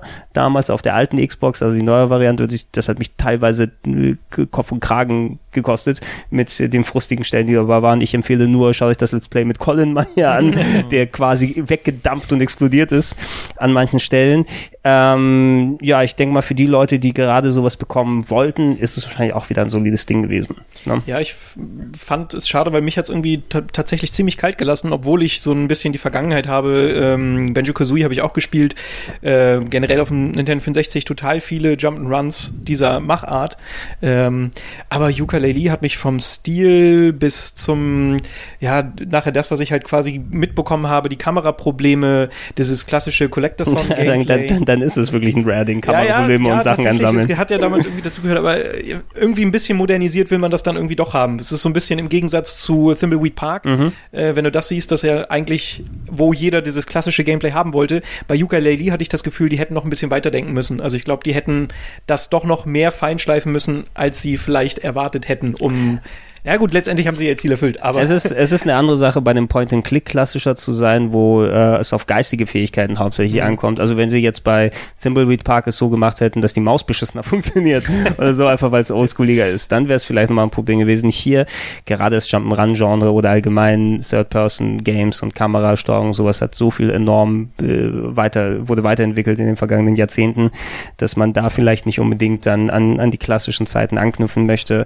Ähm, viele Umsetzungen Umsetzung und Remasters und sowas im April gewesen. Stardew Valley habe ich hier nochmal reingeschrieben. Eines der coolsten Indie-Games des letzten Jahres, auch als PS4 Collectors Edition Xbox One. Stardew Valley ist wirklich der Teufel. Also ohne Scheiß hier nochmal eine Warnung. Stardew Valley ist, ist Koks. Kein Scheiß, es ist so suchtmachend. Es ist unheimlich, wie, wie, wie schnell das, wie schnell die Zeit damals verflog. Ich hatte, glaube ich, ein verlängertes Wochenende, mhm. da hatten wir, da war irgendwas, da habe ich an mir Urlaub genommen, vier Tage lang. Stardew Valley, ich habe mit der Wimper gezogen, es war Sonntag. es, war, es war ohne, es hat echt, es ist, macht so viel richtig, es ist ein sehr, sehr gutes Spiel, aber ohne Scheiß. Für die Leute, die wenig Zeit haben und ähm, mit ihrer Zeit haushalten müssen, äh, Achtung vor Stardew Valley. Es ist erstaunlich, dass es hauptsächlich eine Person ist, die das so ja. zusammengebaut hat und immer noch an Ports und Umsetzungen und äh, sehr großen Feature-Erweiterungen sitzt und da regelmäßig dran was gebaut wird. Ähm, ich, ich fand es ein bisschen traurig auf der E3. Gerade eben, ich war am Stand von Natsume, glaube ich, ne, die ja das Harvest Moon gemacht haben, oder besser gesagt, mittlerweile heißt es ja Story of Seasons, mhm. weil Harvest Moon die Lizenz an den anderen Publisher, also äh, da gibt es wahrscheinlich auch irgendwo dann große Artikel, die sich damit äußern, aber Story of Seasons ist quasi das klassische, das Original. Und die hatten eben so einen kleinen Mini-Stand, wo sie eine 3DS-Version von sowas Hässlichem gezeigt haben. Wenn du dir dagegen dieses eigentliche Mini-Produkt von Stardew Valley nimmst, was sich mittlerweile eine halbe bis eine Million Mal verkauft gemacht hat, wesentlich mehr als die Harvest Moons jetzt aktuell es machen, äh, ist ein bisschen traurig, mhm. ne? Mhm. wenn du siehst, was da, was da einer machen kann, wenn er zur richtigen Zeit an der richtigen Stelle ist. Ja, aber es zeigt halt auch, was man alles erreichen kann. Das finde ich schön. Es gab ja auch Undertale, das ja auch äh, größtenteils oh, ja, von einer Undertale. Person gemacht wurde. Ich finde, äh, das schlägt da halt in die, die, in die gleiche Kerbe. Ja. Und finde ich fantastisch, dass es sowas gibt. Ja. Auch ähm, wenn du wirklich nicht gut, gut aussahst an dem Wochenende, als ich dich besucht ja, habe, ja. kam mir nur so ein aschfahler Ilias entgegen. Ich habe vorhin Stardew Valley gestartet. Jetzt sind zehn Stunden vergangen. Hilf mir. Und das ist nicht mal gelogen. Ja. Und hast du, hast du ein paar Karotten für mich? Äh, ganz ähm, schlimm, aber auch ganz äh, gleichzeitig wunderbar. Also vor allem, weil es jetzt für die Switch auch wahrscheinlich rauskommen wird. Ja, das, das wird Alter. der absolute Tod sein für einige ja, wahrscheinlich. Das ist richtig. Also jetzt wurde es wahrscheinlich, äh, glaube ich, nochmal verschoben. Es sollte eigentlich schon rausko äh, rausgekommen sein, aber jetzt war noch irgendwas. Aber wenn es denn rauskommt, äh, meine Warnung habe ich ausgesprochen. Was man damit macht, ist jedem äh, selbst überlassen. Ja, einmal kurz die Ports und die Umsetzung nochmal weghauen. Voodoo Vince, wer auch immer danach gefragt hat, ist nochmal für Xbox One rausgekommen. Ein eher passabler, äh, ja, passabler Plattformer, ein Jump'n'Run für die ganz alte Xbox. Anscheinend, weil der Chefentwickler jetzt ein hohes Tier bei Microsoft ist und hat gesagt, lass mal machen. Äh, kriegen wir hier rüber. Silver Case ist für PS4 rausgekommen, gab es auf dem PC letztes Jahr Umsetzung eines Suda 51 Graphic Adventures mit einer neuen Side Story auf der PS4. Also falls ihr es bisher noch nicht auf Steam hattet, da euch angucken. Sehr eigenständiges Ding kann man als vielleicht den offiziellen Vorgänger oder zumindest bei Game zu ähm, Killer 7 bezeichnen, weil es da auch Elemente, Story-Elemente hat, die drin ist. ist sehr interessant. Ich habe es bisher nur auf dem PC ein bisschen gespielt, aber das ist auch auf meiner Liste für unterwegs dann drauf. Ähm, ich kann nicht genug gute Worte für Wonderboy The Dragon's Trap finden, der dem der Neuauflage eines der besten Master System Spiele, äh, was quasi Metroidvania vor Metroidvania gewesen ist ähm, jetzt mit einer wunderschönen neuen Optik Oh ja. und Musik und Technik. Also ich habe es auf der PS4 geholt, weil bei der Switch, wo es viele Leute gekauft haben, meine Switch hat kein Steuerkreuz, kein richtiges. Und bei dem Jump'n'Run habe ich ein bisschen Angst davor gehabt. Ähm, es funktioniert, obwohl es eins zu eins das alte Spiel ist, was mittlerweile ein bisschen sehr oldschoolig ist eben. Ähm, durch die neue Optik mit den neuen Animationsphasen funktioniert es besser und spielerisch ist es immer noch sehr, sehr gut. Ich habe wirklich einen sehr schönen Nachmittag während meines Urlaubs damit gehabt, bis ich es wieder durchgespielt hatte. Ähm, und ich kann es nicht genug empfehlen, das ist so das Maßstab, was so Remaster von alten Titeln angeht, was so technisch und spielerisch angeht wie man es machen sollte. Ähm, was hat mich ja auch noch, da war doch noch irgendetwas, wo du willst. Ach ja, die Disney Afternoon Collection. Ähm, alte Disney NES-Spiele jetzt in einem Paket hier zusammen, ähnlich wie die Mega Man Collection. Ne? Super, solide gemacht, äh, coolen Chip und Chaps und DuckTales mit dabei, Tailspin und was war das andere? Fällt mir jetzt nicht mehr an, aber war noch eins noch mit drin. Ähm, kann man sich geben, wenn man die NES-Teile mochte und nicht mehr die Module dann äh, daheim hat. Ähm, ganz, das ist ganz witzig. Fabian hatte das dann auch damals gemeint. Die 80er Jahre haben sich dann nochmal kurz gemeldet im April. Ja. Ähm, aber ja, für die Leute, die es ja schön finden und Bock drauf haben, wieso nicht? Ja, wieso nicht? Ähm, Guardians of the Galaxy habe ich bisher noch nicht gespielt. Telltale hat sich jetzt an dem Franchise versucht. Ähm, ist, ist es so, also ich, ich hätte gedacht, dass sie jetzt die Lizenz geholt haben, da müssen sie nicht Tales of the Borderlands machen, sondern machen es mal richtig mit Guardians of the Galaxy. ähm, äh, taugt es was? Habt ihr es mal gesehen? Ich bin leider komplett Ja, Telltale übersättigt. Ja, Ähm, das bin ich auch. Das Einzige, was ich noch spielen würde, ist entweder Tales from the Borderlands, weil ich Mhm. die erste Staffel großartig fand, oder oh, jetzt habe ich jetzt habe ich schon den Namen The Wolf Among Us. Ja. Das würde ich, das würde ich auch noch spielen. Alles andere, also ich hab Walking Dead hab, weiß ich gar nicht mehr, was gerade Phase ist. Neben einer äh, Substaffel gibt's jetzt noch mal eine, eine neue Aha. Staffel und keine Ahnung, was sie da noch alles macht. Ich bin da komplett Ey, die, sind, raus. die, sind, die sind alle bestimmt ganz gut, aber ich hatte meinen Film nach The Wolf Among Us. Also das war auch sehr cool, ne? Und das erste Walking Dead war auch ein sehr emotionales, gutes Erlebnis damals, aber sobald du einmal hinter die Fassade geschaut hast, weißt du eben, da ist nicht viel über von deiner Entscheidungsfreiheit, sondern du siehst einfach einen Film mit leicht angepassten Entscheidungen, die das nicht so einen großen Effekt haben und irgendwie, ich hatte die Art von Konzept fand ich besser ausgeführt bei Life is Strange persönlich, ne? was ja sich eindeutig daran orientiert hat, aber mir nochmal einen fr freshen Twist sozusagen drauf gegeben hat, da freue ich mich mehr auf das Prequel dann da oder die Ja. Fortsetzung, wenn das kommt, als jetzt die neuen Sachen. Ich will nicht absprechen, dass Guardians of the Galaxy cool ist, aber mich macht's jetzt im Moment nicht wirklich an. Ähm, Dragon Quest Heroes 2, ein neues Warriors Game mit Dragon Quest Look, cool, aber naja, ist weiterhin Warriors. Ja. Outlast 2 sind wir momentan auch gerade dran, das zu spielen. Äh, Sebastian, Outlast. Hast du, hast du es gespielt mit Patch? Weil, also ich habe ich hab gehört, dass sie jetzt versucht haben, das irgendwie auch äh, heile zu fixen. Was war denn, was war, also ich, ich hab's erst, wir, wir, wir spielen es erst seit so ein paar Wochen, immer wieder mal ein bisschen, also muss der Patch wohl gekommen sein. Was war denn daran kaputt? Das Problem ist einfach, dass du äh, Situationen hattest, denen du eigentlich nicht ohne Vorkenntnis entkommen konntest. Also das Mhm. ist einfach sehr frustrierendes Gameplay. Ähm, Das hört sich nach Outlast an, ja. es immer noch so? Na, es Äh, gibt besser? einige, einige Sachen. Ich finde dann eben dieser Ansatz, dass du eben nur flüchten kannst und wieder in einer Location bist, äh, wo du lauter Freaks hast, die dir was wollen, du auch dich nicht wirklich wehren kannst, sondern einmal gecatcht und wieder nochmal dich durch irgendein Kornfeld durchrobben, wo du keine Ahnung hast, wo links oder rechts ist. Ähm, das sind so Sachen, die mir persönlich nicht so viel Spaß machen. Also in, in guten Momenten hat es was, ne? Mhm. Aber im Grunde ist es ein Konzept, was sich für mich nicht länger als für drei, vier Stunden trägt. Für mich ist das auch so ein Irrtum. Äh, da, da gehen ganz viele ähm, Horrorspieleentwickler drauf. Dieses, okay, du musst in der Opferrolle sein, damit du Angst verspürst. Das Mhm. ist für mich aber ein kompletter Irrglaube. Abgesehen davon, dass Resident Evil 7 bewiesen hat, dass es halt nicht zwingend so sein muss, sondern auch, gerade bei Outlast 2 zeigt sich das am allermeisten, wenn du eine Situation hast, in der du flüchten musst. Das ist generell schon mal, ja, da, da, da verspüre verspür ich Angst und vor allen Dingen den Stress. Wenn das aber nicht funktioniert, dann machst du diese, diese Stelle einfach mehrmals. Ist ja ein Videospiel. Und das Problem ist, dass diese Situation einfach da, an, diese, an dieser Atmosphäre verliert, weil du, du siehst nicht mehr die, die, den, das Grauen und du, du weißt nicht mehr, warum und weshalb. Das interessiert dich nicht, sondern du musst es analysieren. Du suchst dir den KI-Gegner, wo ist der, wie komme ich an ihm vorbei? Du siehst nur noch diese Spielmechanik und das macht für mich diesen, diesen Horroraspekt, der bei Outlast durchaus ja irgendwie vorhanden ist und Outlast 2 hat auch seine schönen Momente, oder was heißt schön, seine schaurigen Momente, ähm, aber das macht Outlast 2 einfach kaputt. Es gibt zu viele Situationen, die mich einfach nur genervt haben, wo du einfach nur Trial and Error versuchst, dich durch diese, diese Hindernisparcours zu schlängeln und was einfach komplett an Atmosphäre verliert. Und hinzu kommt dann auch noch diese, diese grafische Darstellung von Brutalität und Gewalt, die für mich aber auch wiederum keinen Horror ausmacht. Also du wartest nachher durch ein Meer an Blut und an Gedärmen. Ich habe Mhm. auch, ich habe das Nein, ich muss, ja, ich wusste nur, dass das, das Visuelle habe ich mir gerade vorgestellt. sehr schön. Ein leichtes Grinsen.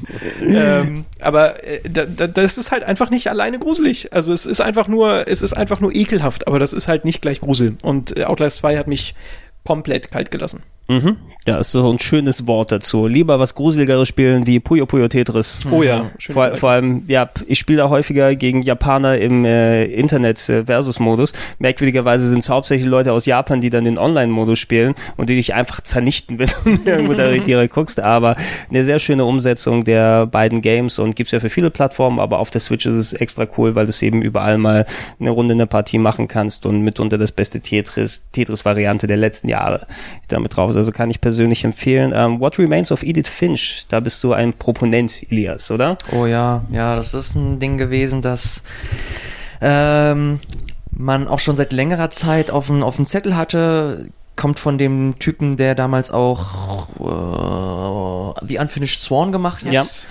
Und das jetzt nochmal auch so eine in die gleiche Kerbe schlägt wie Walking Simulator, aber nochmal mit dem Twist hast, äh, dass du nochmal, dass du ein Haus hast und dieses Haus verschiedene Bewohner hatte und du jetzt versuchen musst, anhand von äh, Erkundung und äh, Observieren des Hauses nochmal diese Charaktere kennenlernst und nochmal ihre Geschichten miterlebst. Und da gibt es ein paar äh, sehr, sehr schöne Twists, was so generell das Walking Simulator Gameplay angeht. Du hast halt nicht einfach nur einen Charakter, der stumpf das, durch das Haus geht und dann sich irgendwelche Notizen anguckt und das war's, sondern du hast da wirklich ein paar sehr schöne äh, Momente, die dann nochmal das Gameplay aufbrechen und dann nochmal versuchen, da neue, ähm, neue Mechaniken reinzubekommen. Auch, auch sehr interessante ähm, Entscheidungen, was so die Narrative angeht, wo du nochmal Charaktere nochmal auf eine, auf eine äh, angenehm frische Art und Weise nochmal näher gebracht bekommst.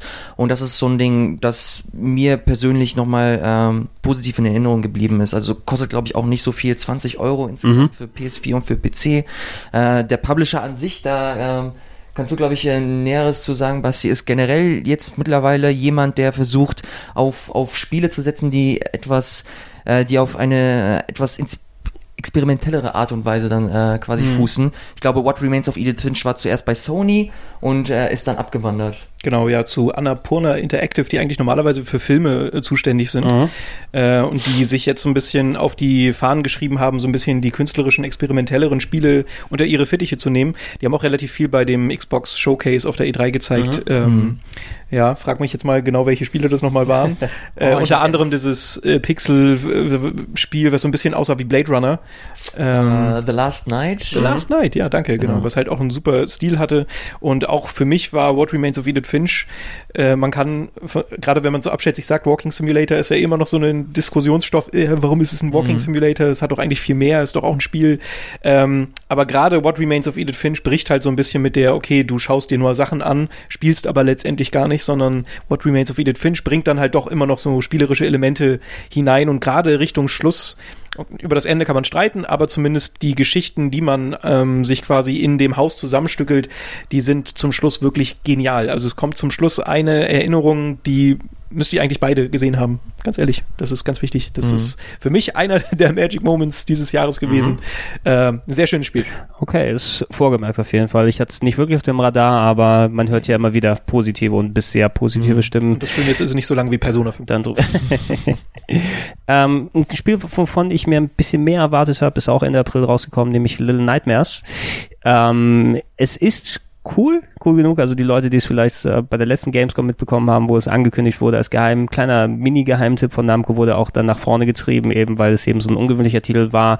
Ein Sidescroller, wo man die Albträume eines kleinen Mädchens spielt, äh, die in einem ähm, hier Kaper, äh, wie also nochmal so, so ein ähm, Anorak ne? so ein Regenmantel, so ein Regenmantel da unterwegs ist die ganze Zeit und die hat anscheinend einen sehr unsteten Schlaf und träumt davon, dass sie irgendwie durch äh, von Monstern verfolgt wird und das ist eben so ein Sidescroller, ein bisschen so Cinematic Platformer Style, wie so ein Prince of Persia, könnte man es nennen, mit so kleinen Mini-Versatzstücken, da hast du eben Monster, die dich verfolgen, so ein Typ mit langen Armen, der dir was Böses will oder riesige Köche, die aussehen teilweise, als ob sie so aus Knete modelliert sind, alles. Das hat einen fantastischen Look, das hat auch viele kleine coole Ideen, wie man mit den limitierten generierten Mitteln. Also es gibt keine klassische Sprachausgabe, keine Texte, die erscheinen, sondern es wird alles durch Kontext dann ergeben, was du benutzen kannst. Irgendwie du kannst Sachen greifen, werfen, ziehen und alles und musst dir das selbst zusammenreimen.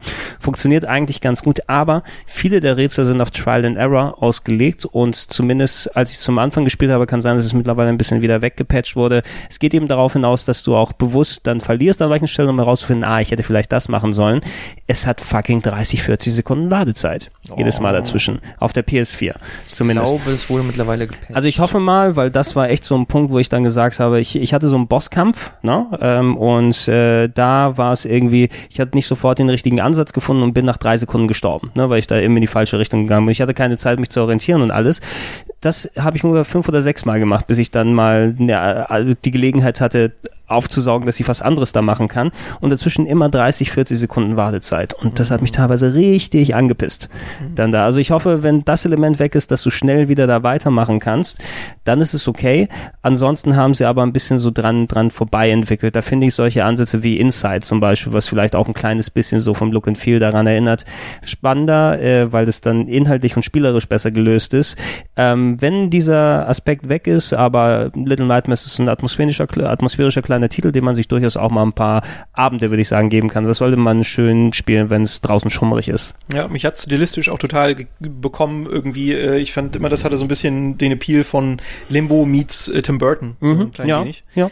Äh, aber ich habe dann nachher auch gesehen, als ein Kollege das gespielt hat, dass es halt diese Trial-and-Error-Passagen hat und da war ich dann auch erstmal so ein bisschen, ja, äh, hat mich dann doch nicht mehr so bekommen, dass ich dann direkt spielen wollte. also ich, ich verstehe es, sie wollen das Spiel ein bisschen länger sein lassen, als dass man es nicht irgendwie in zwei Stunden oder sowas ja, aber durchbekommt. Aber das verstehe ich. Ja, macht, macht es ruhig ein bisschen. Leute gibt, die sich darüber beschweren, dass es nicht genug Spielzeit hat. Ja. Weil dann, kann, dann kannst du es nicht mehr eben für wie viel 40 Euro verkaufen oder wie viel sie dann dafür haben wollten. Ähm, ich, ich, hätte, ich hätte aber auch, selbst für den Preis hätte ich lieber ein gutes, kohärentes zwei bis zweieinhalb, drei Stunden ja. Abenteuer lieber mitgenommen als etwas, was mit meiner Zeit eben nicht äh, vernünftig haushaltet, sondern mich zwingt, nochmal die Passagen zu spielen und vor allem diese 30, 40 Sekunden zu warten dazwischen, weil das war nicht besonders ähm, angenehm. Ähm, abgerundet wurde der April Mario Kart 8, 8 Deluxe, ist auf der Switch rausgekommen. Neue Strecken, neue Modi, ne, alle Inhalte, die von der Wii U mit dabei waren ähm, ja, ein portables Mario Kart. Ich habe auf der E3 Leute gesehen, die in der Nintendo Booth auf dem Boden saßen und da Mario Kart zusammengespielt haben. Das ist der Traum vieler Leute. Cool, auf der E3 bei neuen Spielen Mario Kart spielen. Also das ist generell so das Ding. Ich habe so das Gefühl, dass Mario Kart 8 auch quasi für die Switch entwickelt wurde. Ja. Äh, weil es einfach prädestiniert dafür ist. Es spielt sich so unglaublich gut auf dem Handheld. Ähm, du hast neue äh, Modi im Sinne von neue, äh, wie heißen die, Battle Modes. Hm die du dann nochmal hast. Du hast neue Charaktere, die aber auch kaum der Rede wert sind, finde ich. Äh, das eigentliche Spiel ist fantastisch. Das hattest du schon auf der Wii U. Für die Leute, die das auf der Wii U gezockt haben und mittlerweile genug davon haben, die brauchen sie sich ehrlich gesagt nicht nochmal für die Switch äh, zu holen. Ich war aber jemand, der äh, mochte Mario Kart 8 oder ich habe nicht, ich habe mich nicht wirklich großartig in Mario Kart 8 für die in der äh, in der Wii U Zeit investiert und habe mir deswegen allein aus Spielemangel, du hattest Original Zelda und dann noch den anderen mhm. Plumbatsch, aber ich habe mich nur Zelda gewidmet und deswegen äh, kam das für mich nicht großartig in Frage. Mario Kart 8 kam dann perfekt in diese Zeit, wo ich dann äh, relativ viel Zelda gespielt habe, aber noch ein Stück weit äh, ein bisschen Pause haben wollte und das ist einfach so ein Ding, das spielst du locker mal für eine Stunde, eine halbe Stunde runter. Äh, äh, spielt sich angenehm flüssig, du hast deine 60 Frames, äh, du kannst online spielen, während du im Bett hockst und dann ähm, einfach nochmal entspannt zockst mit deinen Kollegen oder sonst wen. Äh, es ist einfach ideal für die Konsole, ähm, macht aber, muss man auch fairerweise sagen, nicht großartig viel Neues. Du hast deine Battle-Modi, die halt nett sind, aber ich habe sie auch kaum genutzt. Ich spiele, wenn ich Mario Kart 8 spiele, äh, nach wie vor die Rennen im Online-Modus oder ähm, im Koop mit, äh, mit Leuten, die äh, bei mir vorbeikommen. Ähm, deswegen äh, finde ich es cool, ich finde es mega geil, dass sie es gemacht haben, aber ist jetzt auch nicht so der, der Heilsbringer. Wobei mhm. es sich auch extrem gut nach wie vor verkauft äh, auf der Switch. Es, es wird auf jeden Fall ein Titel mehr sein, den man neben Zelda kaufen ja. kann, bis dann die coolen Sachen Ende des Jahres kommen. Ähm, Bevor du in den Mai wechselst, du hast ja. The Sexy Brutal ausgelassen. Oh ja, stimmt. Das ähm, hatte ich äh, übergesprungen. Äh, war ein Titel, den ich mir bisher noch nicht angucken konnte, aber das Konzept finde ich geil. Genau, ne? das ist auch, also deshalb wollte ich es nur einmal kurz erwähnen. Ich habe es sehr gerne gespielt. Es ist jetzt nicht sonderlich herausfordernd. Das ist ja sowas wie täglich grüßt das Murmeltier mit Adventure-Elementen in einem Casino, in einem verfluchten Casino, in dem man versucht, Leute zu retten, die eigentlich schon gestorben sind, aber du kannst in der Zeit reisen. Ähm, ist ein sehr, sehr seltsames, sehr eigenes Konzept, was aber unheimlich charmant ist, wenn man erstmal ein bisschen hinter diese, meiner Meinung nach, nicht so ganz aufsehenerregende Grafik blickt. Mhm. Äh, es ist ein sehr, sehr schönes Spiel, hat mir sehr viel Spaß gemacht und sogar die Geschichte dahinter ist eigentlich ganz cool. Die wird sehr schön aufgelöst.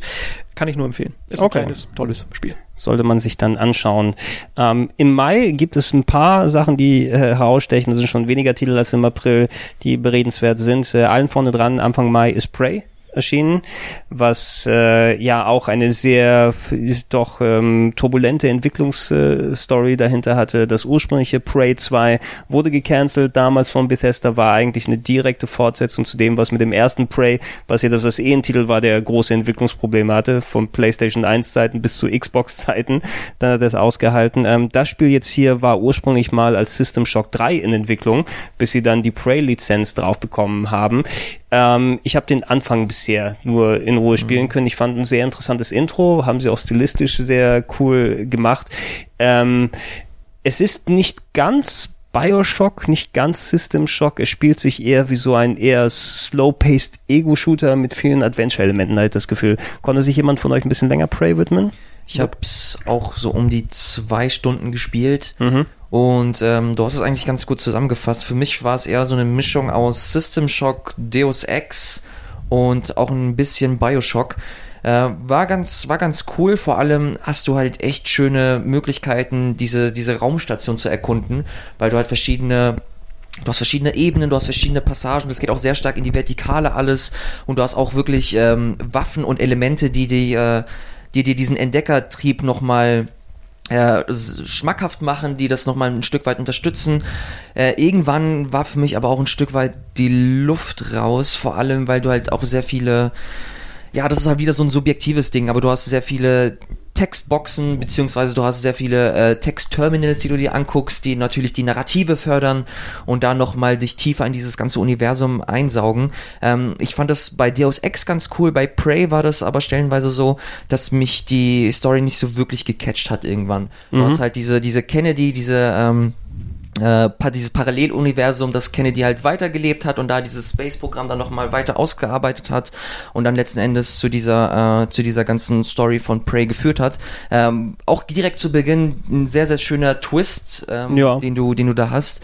Ähm, hat mich aber, glaube ich, nicht so ganz gekriegt, deswegen habe ich es nicht großartig weitergespielt. Ich fand den, ähm, diesen, dieses Entdeckerelement, dieses, das Erkundungselement sehr cool, dass dir halt wirklich sehr viel geboten wird, dass du einfach schauen kannst, okay, ich mache einfach mal die Minimap aus, ich mache die Marke aus und dann mache ich einfach mal.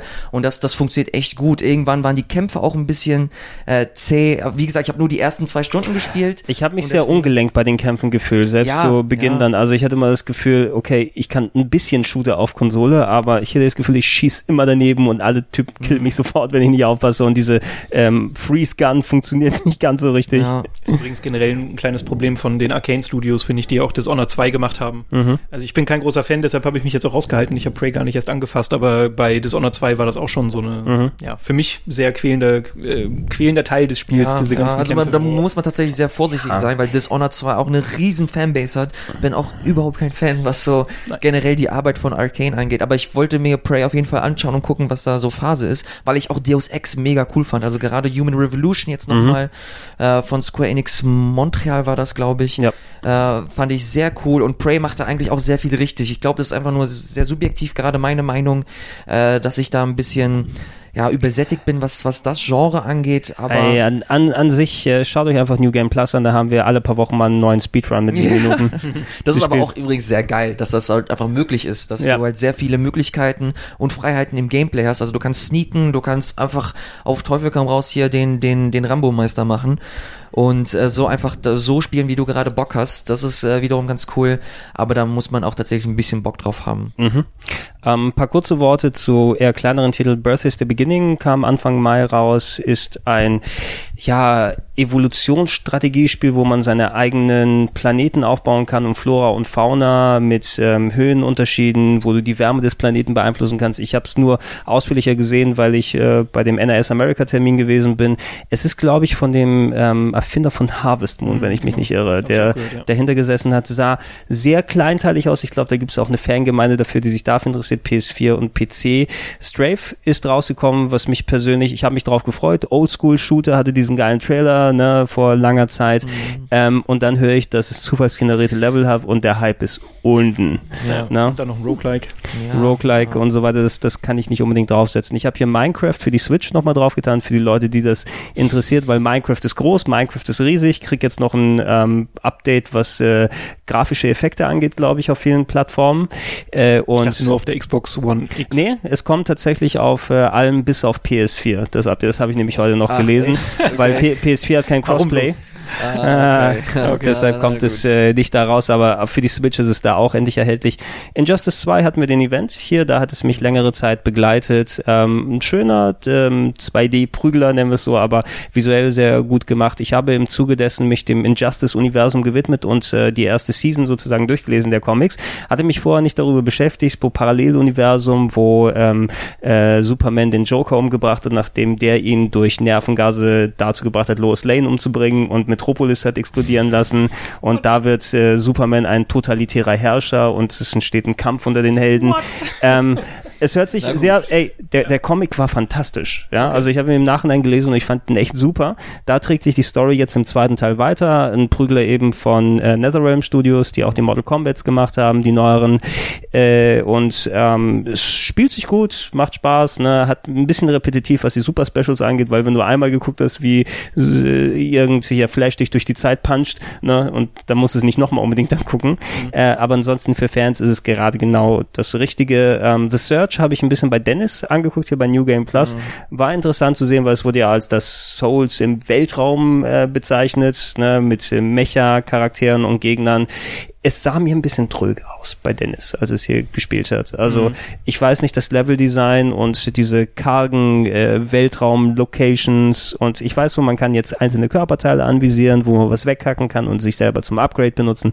Vielleicht ist es cool, aber da war der Hype auch ein klein wenig entschwunden, sodass ich es nicht sofort spielen muss. Jemand von euch was davon gesehen?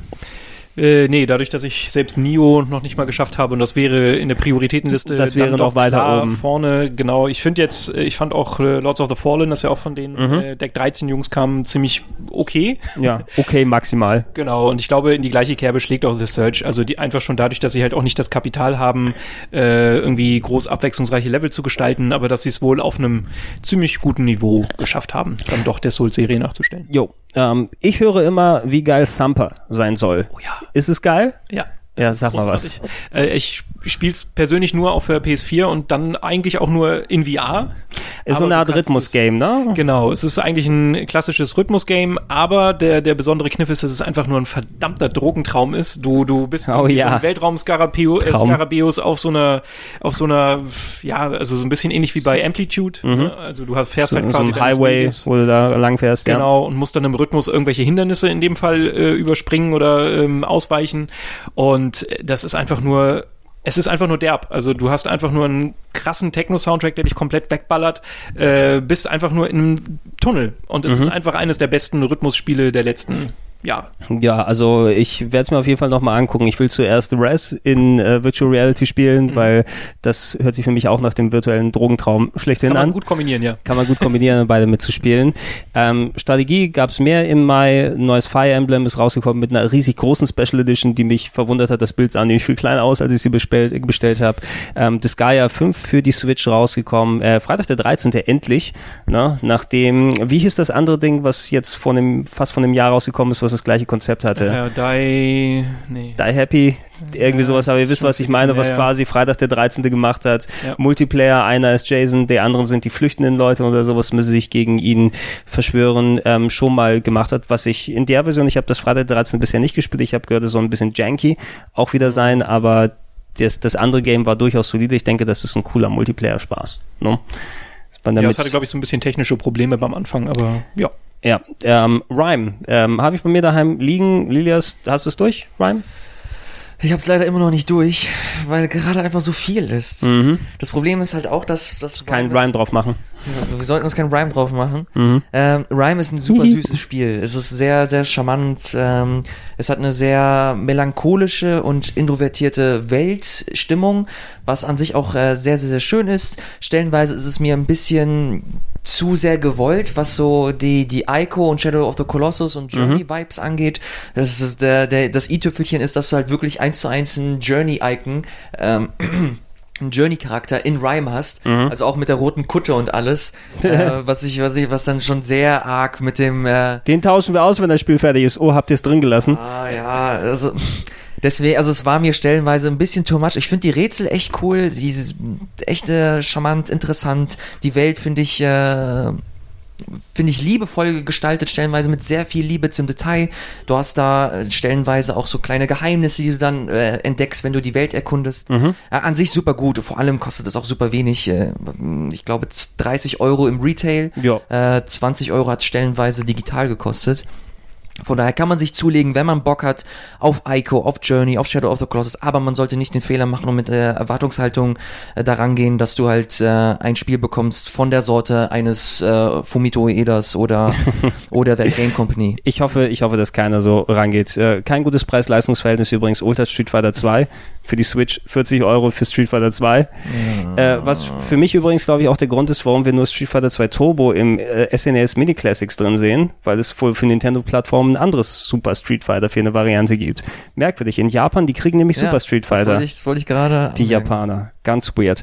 äh, Star Trek Bridge Crew kann man sich gerne den Game 2 Beitrag äh, da mal Der anschauen. fantastisch ist. Ja, äh, weil da kann man alles mitnehmen, was man dazu äh, möchte. Ich hoffe, dass wir es irgendwann hinkriegen. Wegen der Technik ist mal ein Dreh ausgefallen hier bei uns. Wir wollen das auch nochmal separat auf dem Sender spielen.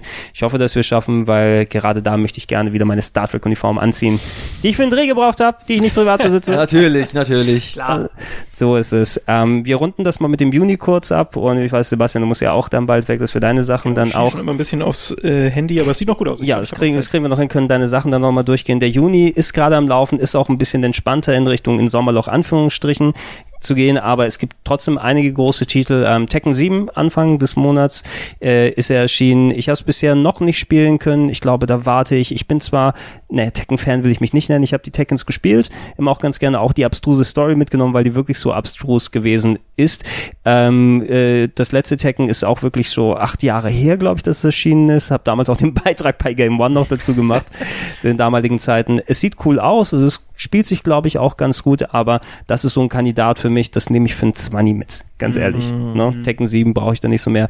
Äh, ich kann die Wipeout Omega Collection sehr empfehlen, sehr schönes Upgrade, vor allem für Leute, die einen 4K-Fernseher haben, können sich mal diesen, ja, auch wieder virtuellen Drogentrip dann geben mit Wipeout Hyper Speed Racing in 4K und 60 Frames. Das muss ganz geil sein. Mir geht ein bisschen ab. Ich glaube, ich habe nirgendwo einen VR-Modus entdeckt. Das hätte ich eigentlich ganz gerne oh, da gesehen. Mega gut. Das wäre nämlich, da hätte ich mich gerne ins Cockpit gesetzt äh, bei sowas, aber das ist das Einzige, was Da ist wahrscheinlich die Brechgefahr auch sehr hoch. Ja, mindestens. Ja, es wird gleich, es, äh, es gibt das VR-Headset und die Kotztüte. Ja, gleich die, das ja. die, Special Edition. ja, die, ge- die gebrandete Pfizer Kotztüte ist dann äh, mit dabei. Ähm, dafür hat endlich äh, die Switch ihr nächstes großes Game gehabt mit ARMS. Mitte Ja. Juni. Ähm, spielst du es immer noch, Ilias, oder hat es irgendwie seinen Reiz verloren? Nee, nee, nee, ich spiele es immer noch, weil es wirklich gut ist. Also sehr viele äh, haben, glaube ich, Probleme damit, es überhaupt erst anzufangen wegen den Motion Controls, was ich nachvollziehen kann. Gerade äh, in der Wii-Ära habe ich das komplett gemieden. Ich hab, war auch kompletter Feind der Wii. Ich wollte sie auf gar keinen Fall haben, weil Natürlich Wii- nicht. weil ich muss, ich muss mich jetzt bewegen oder was? Das ist Oh ja nein. unglaublich, will ich nicht. Ekelhaft. Ähm, erst im Nachhinein gerafft, okay, was für geile Spiele mir eigentlich entgangen sind mit, mit Mario Galaxy und Co., die ich dann nach und nach nachholen musste. Und ARMS ist halt wirklich, äh, das ist nochmal das Schöne, das ist eine sehr, sehr elegante Weiterentwicklung der Motion Control Steuerung einfach gewesen, weil die Switch mittlerweile auch durch die Joy-Cons eine sehr, sehr präzise Eingabe einfach äh, ermöglicht und du einfach das Gefühl hast, okay, wenn ich mich mit den mit meinen Armen bewege, dann weiß ich auch in etwa, wo sie letzten Endes dann landen. Und ich habe das Gefühl, okay, ich kann diese diesen Charakter äh, effektiv und präzise steuern. Und deswegen macht das unheimlich viel Spaß. Du hast ein Kampfspiel, das nochmal weiterentwickelt wurde. Das, sie haben sich nicht einfach hingesetzt und gemacht, okay, wir müssen ein Kampfspiel für die Switch machen, sondern sie haben sich wirklich überlegt, okay, wie machen wir einen Kampf, äh, ein, ein Beat- ein Beat'em Up quasi, ein Kampfspiel für, für die Switch im Nintendo-Universum. Wie machen wir das so, dass das in unser Universum passt, zu Switch passt, zu unserer Klientel passt? Äh, das Kampfgenre ähm, generell ist sehr, sehr ähm, nicht das, das, das Gegenteil von, von oh, es, fällt, es fällt mir, es fällt mir der Begriff. Nenn das Gegenteil vom Gegenteil, vielleicht können wir das dann sagen. Es ist, Es tritt auf der Stelle vielleicht? nein, nein, es ist, es ist sehr sperrig, das Kampf, das Kampfgenre an sich. Also, Intuitiv. Es ist nicht intuitiv, ja, intuitiv ist auch schwierig. Es ist sperrig. Es ist sehr schwer, es ist, nicht, es, es ist nicht leicht zu lernen. Es ist nicht accessible. Ja, Anglizismen, da wolltest du drauf verzichten. Der nächste Ähm, Twitter-Shitstorm. Naja, zu, zumindest, äh, ich glaube, für kurz oder lang so die, diese Motion Control Einfluss bei, ähm, bei Splatoon fand ich schon ganz geil, dass das Zielen einfach so enorm präzisiert hat, dass du Ja. so ein bisschen die Kippsteuerung hattest. Und hier ARMS geht natürlich komplett darauf, du hast ja auch schon gesagt, die Entwickler, die es gespielt haben, oder zumindest erfahrene Leute, sind komplett eher auf die Bewegungssteuerung gegangen Genau. als auf die hier, weil du dann den gewissen Grad an Präzision hast. Das zeigt ja einiges, gerade im kompetitiven Charakter, dass du einfach die Steuerung nimmst, die am besten funktioniert. Ähm, ja, ich hoffe mal, ne? Ich habe Grundvertrauen, gerade was Splatoon angeht, dass Nintendo bei solchen Sachen auch Ahnung hat mittlerweile, was äh, was zu machen. Ähm, ich habe es mir jetzt noch nicht zugelegt. Ich habe jetzt noch nicht so richtig den Bock drauf, aber vielleicht wird das noch. Es, es fühlt sich einfach gut an. Du hast bei Tekken, du hast bei Street Fighter deine verschiedenen Kombi, die du dann nochmal, du musst die Tastenkombination auswendig lernen und bei Arms ist es halt einfach so, du machst halt den, du machst, du, du äh, streckst deine beiden Fäuste aus und machst deinen Special Move. Muss nur ins Mikro sprechen, damit man nicht hört. Du, du, du, du, du springst, du musst Da du sind die musst, Arms mit ihm Du durchgegangen. musst, Ja. da sind die Arme mit mir durchgegangen, alter Schwede. Es ist, es ist, es ist, einfach, es ist einfach ein Nintendo-Spiel durch und durch und das merkst du von A bis Z und deswegen ist das halt so ein Ding, das mir wirklich einfach positiv äh, einfach in Erinnerung geblieben ist und jetzt auch weiterhin ähm, von mir gespielt wird, vor allem auch, weil es jetzt auch mit neuen Updates noch nochmal versorgt wird, ein neuer Charakter wurde angekündigt, du wirst neue Modi bekommen, du wirst neue Arenen bekommen, äh, von daher ähm, kann ich tatsächlich nur Gutes zu Arms sagen, auch wenn jetzt der Inhalt an sich ein bisschen spärlich daherkommt tatsächlich. Du hast halt wirklich nur den äh, klassischen 1 gegen 1, du hast 2 gegen 2, dann hast du nochmal Basketball, du hast Volleyball und dann hast du nochmal so ein äh, Turmschießen. Und das war's dann im Grunde auch schon. Äh, du hast zehn Charaktere, das jetzt auch nicht so großartig viel ist. Von daher, äh, was den Inhalt betrifft, könnte man da auf jeden Fall mehr machen. Aber das Spiel an sich, äh, das Gameplay ist top-notch. Also kann, kann man wirklich jedem empfehlen, der eine Switch zu Hause hat. Ja, man, man wird ja die Gelegenheit haben, glaube ich, da der Rest des Junis eher mittel bis maximal in Ordnung ist, mehr Zeit in ARMS zu investieren. Ich meine, wenn ich jetzt hier drauf gucke, Final Fantasy XIV kriegt eine neue Erweiterung mit Stormblood. Mein Charakter ist noch auf Heavensward Niveau und wie lange es gedauert gedauert hat, den dahin zu bringen, damals für ein äh, Rocket Bean Special hier. Ich müsste wahrscheinlich acht Monate spielen, bis ich das überhaupt zocken kann. Hatte die wirklich beknackteste Promotion-Einbindung auf der E3, die ich je gesehen habe, nämlich da gab es einen Blutspendewagen zu Bloodstorm. Du kannst, ja, Spende, Spende Blut für Bloodstorm. Ja, äh, Okay, ja äh, ganz, Okay, ganz, ganz weird, als wir draußen vorbeigelaufen sind. Ähm, Ever Oasis ist rausgekommen äh, von einem der Secret of Mana Entwickler. Eine Mischung aus Action-Adventure und Städtebausimulator für den 3DS. Würde ich gerne nochmal probieren, weil es eher so mittel angekommen ist, aber ich mag ja so weirde und quirky Games. Eigentlich Mhm. ganz gerne, vielleicht findet es irgendwo meinen Nerv. Get Even habe ich gerade vorgestellt für ähm, New Game Plus. Ich glaube, bei euch hat's Trant dann äh, bei Game 2 dann Mhm. ausführlich gemacht. Auch ein etwas merkwürdiger Mix aus äh, Shooter, aber eher Survival Horror, Ego, Adventure, äh, Mindfuck-Elementen. Mhm. Kann gut funktionieren. Ich bin noch nicht ultra weit drin, aber das werde ich mir auf jeden Fall weitergeben. Ähm, Danganronpa Another Episode ist ein äh, Spin-off, äh, Shooter-Spin-off, was auf der Vita nicht so gut funktioniert hat mit dem Twin-Stick. Ich hoffe, dass es jetzt hier drauf läuft, aber muss man sich nicht geben. Von Valkyria Revolution bin ich enttäuscht momentan von dem, was ich bisher gespielt Die habe. Wertungen sind auch sehr, sehr durchwachsen. Ja, ey, dafür, dass Valkyria Chronicles eines meiner liebsten Strategie-Games überhaupt gewesen ist. Und das ist jetzt ein Action-RPG-Game mit eher mauem Gameplay und storytechnisch nicht so dolle erzählt und leblosen Figuren und alles. Ich werde, ich werde noch ein bisschen weiterspielen, aber bisher ist es doch eine einigermaßen große Enttäuschung. Wovon ich nicht hoffe, dass es enttäuschen wird, das werden wir hier auf dem Sender zum Aufnahmezeitpunkt noch spielen. Aber die Crash Bandicoot-Trilogie für die PS4, ich mag die Bandicoots sehr gerne, die alten, und äh, ich hoffe, dass die Trilogie bedeutet, dass wir ein großes Game mal bekommen werden, auch wenn es natürlich dann wohl nicht mehr Naughty Dog sein wird, sich die größere und bessere Sachen in Aussicht haben. Ähm, aber da habe ich die Hoffnung drauf, vor allem, weil das Crash Bandicoot den alten Nasenbeutler auch mal wieder ins Rampenlicht rücken mag.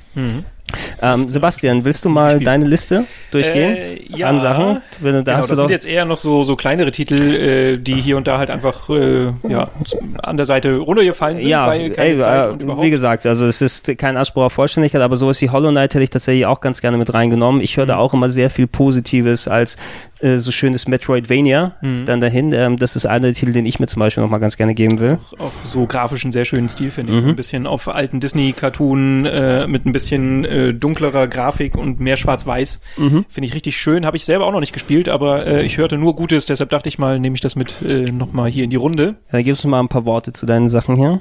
Genau, dann äh, Pit People äh, ist ein Early Access Spiel von den The Behemoth äh, Leuten, die haben Castle Crashers gemacht unter Mhm. anderem. Das ist jetzt allerdings so ein bisschen anderes Spiel, ist so ein ähm, Rundenstrategiespiel. Okay. Ähm, hat aber auch wieder diesen typischen Humor, den die halt immer mitbringen und äh, sieht sehr super aus. Ich habe auch noch nicht so viel Zeit investiert, einfach weil es auch ein Early Access Spiel ist. So Mhm. das finde ich immer kritisch.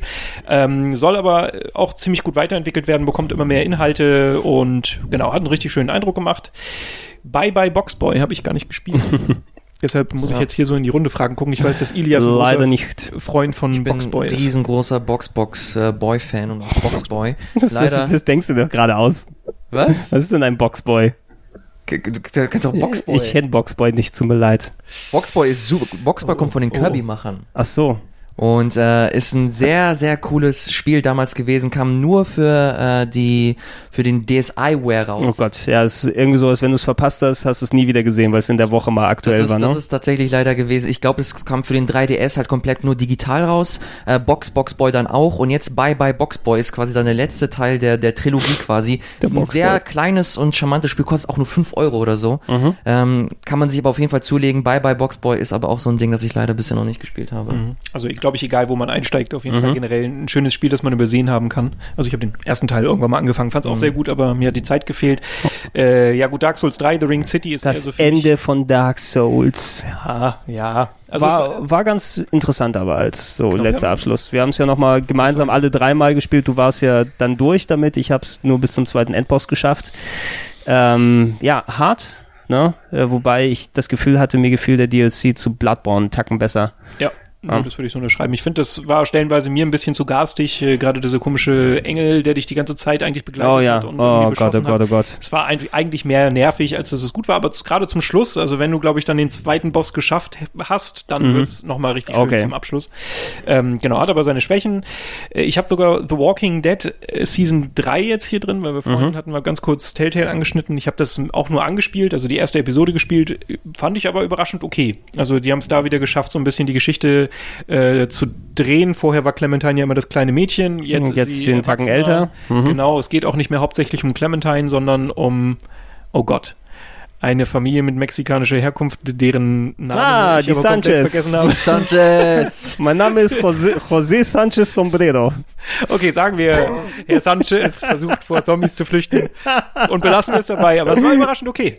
Also für ein Telltale-Spiel Ja. fand ich, äh, war die Geschichte ziemlich cool und äh, ich werde das auch noch mal weiterspielen. Mhm.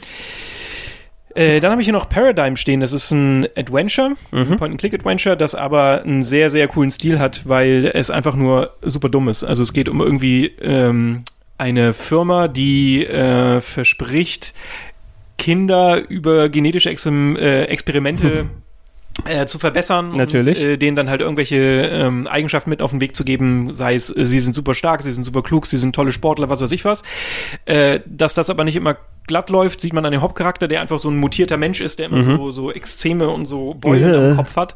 Äh, sieht super dumm aus. Äh, Ich sag nur zwei Sachen. Ähm, der Gegenspieler ist ein ähm, Faultier, das aussieht wie Donald Trump. Okay. Das ist schon mal super. Und wenn Also du aus deiner äh, Station rausläufst beim Anfang, äh, triffst du eine Aubergine, die beatboxt. Und nur solche Okay, seltsamen. Charaktere. Es ist großartig. Also ich habe es auch noch nicht weit gespielt, Mhm. aber der Anfang macht sehr viel Spaß. Hüf. Dann äh, Static oder Static ist ein Spiel von den Leuten, die auch Little Nightmares gemacht haben. Mhm. Das ist aber für PlayStation VR exklusiv. Ähm, du hast quasi so eine Box, also du machst ein Experiment. Ich habe es auch noch nicht wirklich gespielt, aber du äh, bist, bist quasi ein Teil eines Experiments, hast so eine Box um deine Arme äh, verschlossen und du musst halt irgendwie versuchen, diese Box zu lösen. Also sind halt eigentlich nur kleine Rätsel, aber die Aufmachung ist sehr charmant und es hat auch sehr, sehr gute äh, Bewertungen bekommen, generell gut angekommen. Äh, Rakuen, oder wie immer man es ausspricht. Was gräbst du denn da aus, sag mal? Ja, das sind coole Geheimtipps, die ich jetzt Ja, mal ey, das ist, das ist wichtig für die Leute. Hier wird gerade frisch notiert, ja? Auf, äh, Das finde ich, das find ich ja? super, aber habe ich noch nie gehört tatsächlich. Das ist äh, so ein bisschen wie To the Moon. Okay, ja. auch im RPG Maker entstanden. Äh, die Laura Shigihara, die hat damals noch den Soundtrack zu To the Moon gemacht. Und die hat jetzt quasi ihr eigenes Spiel gemacht, geht auch so ein bisschen den ähnlichen Weg wie To the Moon. Es geht um ein kleines Kind, das irgendwie äh, in, im Krankenhaus ist, halt schwer krank und das mit seiner Mutter dann aber nochmal so eine Reise in so eine Fantasiewelt macht, hat dann auch wieder so Rollenspielanleihen, soll eine sehr schöne Geschichte haben. Ja, und ich glaube, da können wir eigentlich schon fast Schluss machen mit Farpoint, das ich auch wiederum ganz cool fand. Äh, Mhm. dieses Das war ja auch äh, hier VR, ne? Auf einem fremden Planeten irgendwie, oder? Genau, Ja, mit ne? dieser VR-Wumme, die du noch als Peripherie hattest. Ähm, Was die noch über hatten vom Killzone 3, ja, glaube ich. ja, das gab's da Das auch. war, so, das ne? war glaube ich, der Plastikaufsatz, wo man einfach die Wii, äh, die ähm, PS-Stängel da reingepackt. Wie ist der nochmal? PS-Stängel. Lassen wir es so, finde ich gut. Den PS-Stängel, ja. Äh, ja, Farpoint hat aber ganz cool funktioniert, war halt auch eher ein Experiment mit dieser Waffe, aber es macht halt wirklich Spaß, wenn du dann die Waffe auch an dich ranführen musst, um durch dieses, über das Visier äh, zu zielen. Ähm, ja, das Spiel an sich ist jetzt nicht sonderlich gut, aber das ist diese reine Spielerei, die hat auf jeden Fall sehr viel Spaß gemacht. Ja, das waren Ja. so die Spiele, Ja, wie, ich meine, wir haben es ja jetzt bei, beim Rekapitulieren nochmal gehört und wir haben es am Anfang gesagt, ich finde bisher ein sehr, sehr starkes Ja. Jahr, also was auch sehr viel Varianz hatte, ob japanische, ob westliche Titel, ob kleinere, ob größere Blockbuster und selbst sau viel Zeug, was wir noch nicht mal vernünftig angehen konnten, obwohl wir eigentlich einen Großteil unserer Zeit daraufhin aufwenden können. Also wir werden jedes äh, auf jeden Fall noch viel Zeug nachholen können. Ich hatte noch ein paar kleine, äh, kleine Titel, aber ich hatte noch ein paar Titel reingeworfen, was im Rest des Jahres kommt und da steht auch viel cooles Zeug noch an. Ich hoffe, dass das mir alles nicht so einen Strich durch die Rechnung macht, dass ich noch den, das ganze Zeug vom ersten Halbjahr spielen möchte. Ähm, wir beide, Sebastian, werden es, weil da werde ich mich auch nochmal dran sitzen, Final Fantasy 12 widmen. Das kommt jetzt es noch als ganz oben steht. ja, weil, es, weil, es, weil Highlight- es als erstes, weil es als erstes rauskommt Ja, ja, ich äh, im Juli. Ich war nie der größte Fan von 12. Ich glaube, die Zeit ist da gnädiger gewesen, weil viele Spiele Elemente aufgenommen haben, diese Offline-MMOs, was es damals gemacht hat. Ich fand es eben dämlich als Idee her, anstatt ähm, in Menüs zu sagen Fight oder benutzt die Magie, mache ich, bevor ich in den Dungeon gehe, erstmal eine halbe Stunde an Menü schrauben und dann laufe ich einfach durch. Mhm. Ne? Äh, und ich hoffe, dass es heutzutage ein bisschen gnädiger ist, äh, aber Aber Spoiler, die Geschichte ist immer noch scheiße, also kann es nicht so viel besser werden. sie, äh, So. sie konnten nicht richtig fertig gemacht werden. Ne? Ich habe meinen Hate aber in, in Grenzen gehalten. Das ist gut. Äh, das neue Layton kommt für Handys, ne? Ist das Frau Layton, glaube ich, ne? Ja, Oh. das, ja, habt ihr es nicht mitbekommen? Da die, die, die Frau von Professor Layton ist jetzt sozusagen die Hauptakteurin, ein bisschen wie Mrs. Columbo, äh, kann sich keiner erinnern, der unter 40 ist. Drauf äh, kommt für Handys, was eh die richtige Plattform für Layton ist, finde Mhm. ich. Heutzutage muss man nicht unbedingt auf dem 3DS spielen. Splatoon 2 ist bald dran. Ähm, ja, muss ich mal gucken, ob ich es mir geben möchte oder nicht. Pikmin, Sonic Mania wird sehr cool, habe ich auf der Gamescom gespielt. Wobei, mal gucken, es war mir ein bisschen lang von den Levels her von dem, was ich probieren konnte. Ich bin da eher bei ein bisschen so den knackigen alten Sonic-Levels und nicht so, dass du erstmal minutenlang nach dem Ziel suchst, so wie es hier Oh, da hab gewesen ich ist. echt große Lust drauf. Ja, Ja, Sonic Mania. Ähm, Sonic war generell so mein das allererste Spiel überhaupt, das ich jemals gespielt habe auf dem Sega Ich Mega Drive. völlig Seiten- neue Seiten an dir. Ist, äh, wusstest du das nicht? Mhm. Sonic the Hedgehog 2 war das damals. Und dann hätten wir uns als Kind wahrscheinlich nicht gemocht. Ich war eher so auf der Mario-Seite. Mario so? Ich war- wusste damals nicht mal, dass es ein Nintendo gab. Für mich gab es Ja. Mega Drive. Okay. Ich, ich erinnere mich Ah, auch nicht an den Tag, als Musik als in meinen Ohren. Es, es, es, es, Ich bin Mega Drive Kind, Sega Kind. Toll, jetzt bin ich hier ausschließlich. Äh, ich Super Nintendo. Nein, nein, aber ey, äh, schaut's euch an, wenn es soweit ist, ist ja zum Glück nicht mehr allzu lange hin. Ich bin gespannt eben darauf, weil es eben von Leuten gemacht ist, die die Spiele gut fanden und nicht von der originalen Sega-Team. Deshalb muss man gucken, ob das Level-Design da zusammenkommt. Ähm, Uncharted kriegt das Update mit Lost Legacy, Spin-off, Side Story, wie man es auch immer nennen möchte. Ähm, du hast ja, ich weiß nicht, warum Formel 1 hier reingerutscht ist. Ich habe Das hab keine ich Ahnung, vermutet, ja. aber es kommt auch raus. Äh, Mario Rabbits Kingdom Battle ist schon Ende August soweit. Also neues XCOM ist noch lange hin. Es gibt, ja, es gibt ein DLC, glaube ich, zum eine, letzten eine XCOM. Expansion wird kommen für XCOM. Ja, Aber also sich entscheiden. auch nicht verkehrt, dass jetzt Mario und Rabbits in diese Kerbe einschlägt, weil ich jetzt beispielsweise auch nicht damit gerechnet habe, weil als wir im, im Ubisoft-Stream saßen, haben wir alle mit gerechnet, okay, Mario und Rabbits kommt, aber es wird ein Partyspiel oder Ja. so. Äh, etwas, das Oder so, so wird. Paper Mario Style Kartengame, irgendwas, Ja. ne? Und es ist fucking XCOM. Aber es ist cool. Also ich, Ja. ich mag das Prinzip und ich find's äh, spannend. Ich habe es jetzt auch noch mal kurz anspielen können vor ein paar Tagen. Und äh, da habe ich ein bisschen die Sorge, dass es, ein dass es stellenweise zu einfach wird und dass es ähm, zu sehr sich auf diesen dieses XCOM-Prinzip äh, ausruht. Also da müssen auf jeden Fall im Laufe des Spiels dann neue Elemente kommen, um das einfach ein bisschen frisch zu halten, das aufzulockern. Aber das, das, das Universum, diese Mischung aus Mario und Rabbits, die ist halt so herrlich abgedreht und, und anders, dass das auf jeden Fall jetzt ähm, in den ersten Minuten auf jeden Fall sehr gut funktioniert hat. Mhm. Ähm, ja, ich werde an dem Tag wahrscheinlich eh weniger zu tun haben mit Mario und Rabbits, weil Yakuza Kiwami am gleichen Tag rauskommt. das kommt ja am selben Tag raus. Ja, und kurz später Life is Strange Before the Storm, Spin-off eben nicht mehr von den Original Life is Strange Leuten und ohne die Zeitmechanik, die integral war für den ersten Teil, aber mal gucken, ob es dann gut wird. Ja, und Ilias, dann nehmen wir uns dieses Datum vor, am 5. Warum hast September. du das denn mit reingenommen? Was sich liebt, das neckt sich zwei. Wenn wir unser Let's Play dann hier haben, No unser Koop. Let's Play. Vergiss es. Nein, Samus Returns, 15. September. No? Warten wir noch, bis die Special Edition kommen. Muss noch gleich mal refreshen, ob das Nintendo, Super Nintendo Classic Mini jetzt auf Amazon.de ist. Nee, nee, sonst hätte ich, sonst hätte ich schon eine Mail bekommen. Ja, ähm, ich freue mich auf Samus Returns. Also AM2R war ziemlich cool, Ja, das selbstgemachte ja. Ding, aber das ist ja nochmal ein neues Reimagining. Und dass Nintendo offiziell ein 2, na gut, 2,5D Metroid rausbringt, lässt eigentlich viel Gutes äh, neben der Ankündigung von Metroid Prime 4 zeigen, dass die Serie nicht komplett in der Versenkung verschwunden ist. Marvel vs. Capcom Infinite, 19. September, ja, ne, also Wir haben es ja schon ein bisschen gespielt. wir, wir haben es gespielt. Ich habe auch die Story-Demo jetzt mir nochmal nachgeholt. Ich meine, dieses Jahr wurde schon sehr viel geprügelt und der mit Abstand interessantere Titel war Dragon Ball Fighter Z. Ja. Das hat nämlich wesentlich mehr Spaß Bier gebracht als das klassische Marvel vs. Capcom, aber es gibt auch da die Klientel, die Bock drauf hat. Danganronpa ist was für mich. Danganronpa Teil 3, 26. September. Kann ich jetzt schon fast sagen, mein Game of the Year wahrscheinlich, wenn die nicht zu viel schlecht machen. Ich muss erst noch Teil 2 spielen. Das ist aber wirklich so, dass sehr viele Leute, also die halt sehr passioniert Danganronpa spielen, Mhm. dass das für sie auch meistens so das Spiel des Jahres ist. Das ist Ja. abgefahren. Leider nicht mal den ersten gespielt. Das steht auch irgendwo zwischen Ja, es ist besser, als äh, wenn es zu viel gute Spiele gibt, als nicht gut absolut. genug die ganze meckern, Zeit. Das, ist, das sind die absoluten First World Problems hier. Genau, Cuphead muss mich überzeugen, habe ich schon oft genug gesagt. Das, was ich davon gespielt habe in den letzten Jahren, der Stil ist super, in diesem alten 20er Jahre Zeichentrickstil, aber das Spiel war scheiße. Ich habe da so ein bisschen auch Angst, dass es so ein bisschen Richtung Strafe geht. Also, dass es optisch äh, super toll aussieht und irgendwie, äh, weiß ich nicht, irgendwas kitzelt bei jemandem, der halt schon ein bisschen älter ist.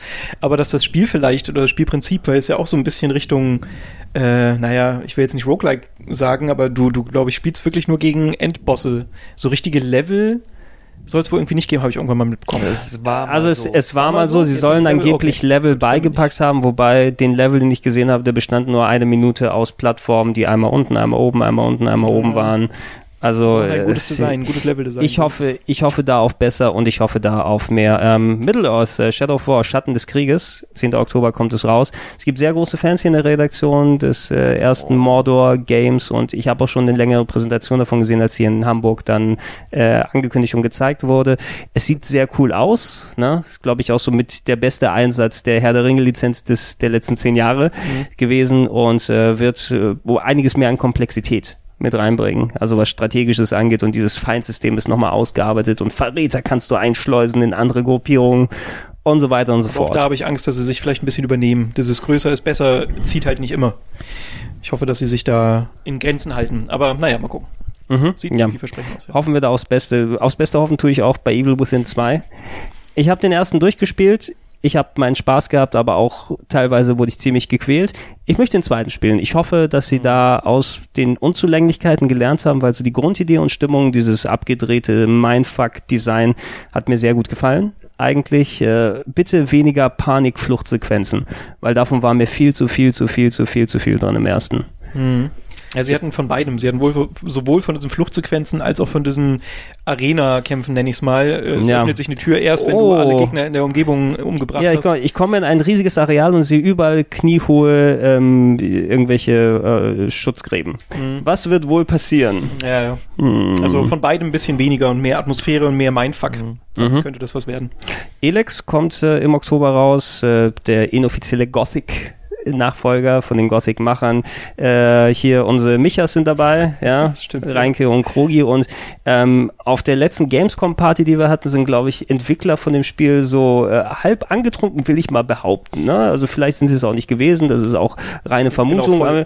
haben, haben gesagt, Gregor, spiel das Spiel, da ist eine Überraschung für dich drin. Das ist jetzt paraphrasiert. ja, so wahrscheinlich, äh, hey Gregor, das hier. Vielleicht war auch ich angetrunken. Das kann es auch sein, dass ich es automatisch so gehört habe. Aber eventuell ist da auch irgendein, ich hoffe nicht, dass da jemand ist, der Jammers sagt. Die ganze Oh, das wäre super. Jammers Malaka, der Charakter, ist dabei. Ähm, hier steht South Park, äh, The Fractured Butthole, die rektakuläre Zerreißprobe für auch Mitte Oktober drin. Ist das noch das finale Datum? Ich glaube, es ist noch aktuell. Müsste, ja. Es wurde erst kürzlich auf der E3 jetzt angekündigt. Sollte cool, sollte geil werden. Äh, Ich hoffe, dass die Entwicklungsprobleme da nicht sich auf die Spielqualität dann auswirken. Ne? Weil es hat sich ja auch sehr lange nach hinten gezogen. So, wir haben die größten Destiny-Fans hier. Destiny 2, Ende Oktober. Äh, Ja, also ich wir machen Destiny, weiter. Ich, ich habe Destiny gespielt. Ich finde Destiny schon spannend. Äh, Ich finde es nur schade, dass sich das nicht weiterentwickelt. Also es sieht wirklich eher aus wie ein Add-on. Mhm. Und ich hatte schon bei Destiny nach Add-on 3 keine Lust mehr, mehr Geld auszugeben für ein weiteres Add-on. Mhm. Destiny 2 muss mich da erst überzeugen. Aber an sich schon auch nicht unspannend. Ja. So, wir kriegen den krassesten Tag des Jahres, glaube ich. Am 27. Oktober kommt Assassin's Creed Origins, Mario Odyssey und Wolfenstein 2 The New Colossus. Also ich weiß, was Daraus. ich spiele. Ja, fuck, ja. Aber ich will alle eigentlich spielen. Selbst das Ja. Origins, also auch wenn ich nicht der größte Assassin's Creed-Fan bin, aber wir waren ja beide in der Preso äh, drin äh, und äh, ist live gesehen. Ich habe eigentlich auch voll Bock drauf.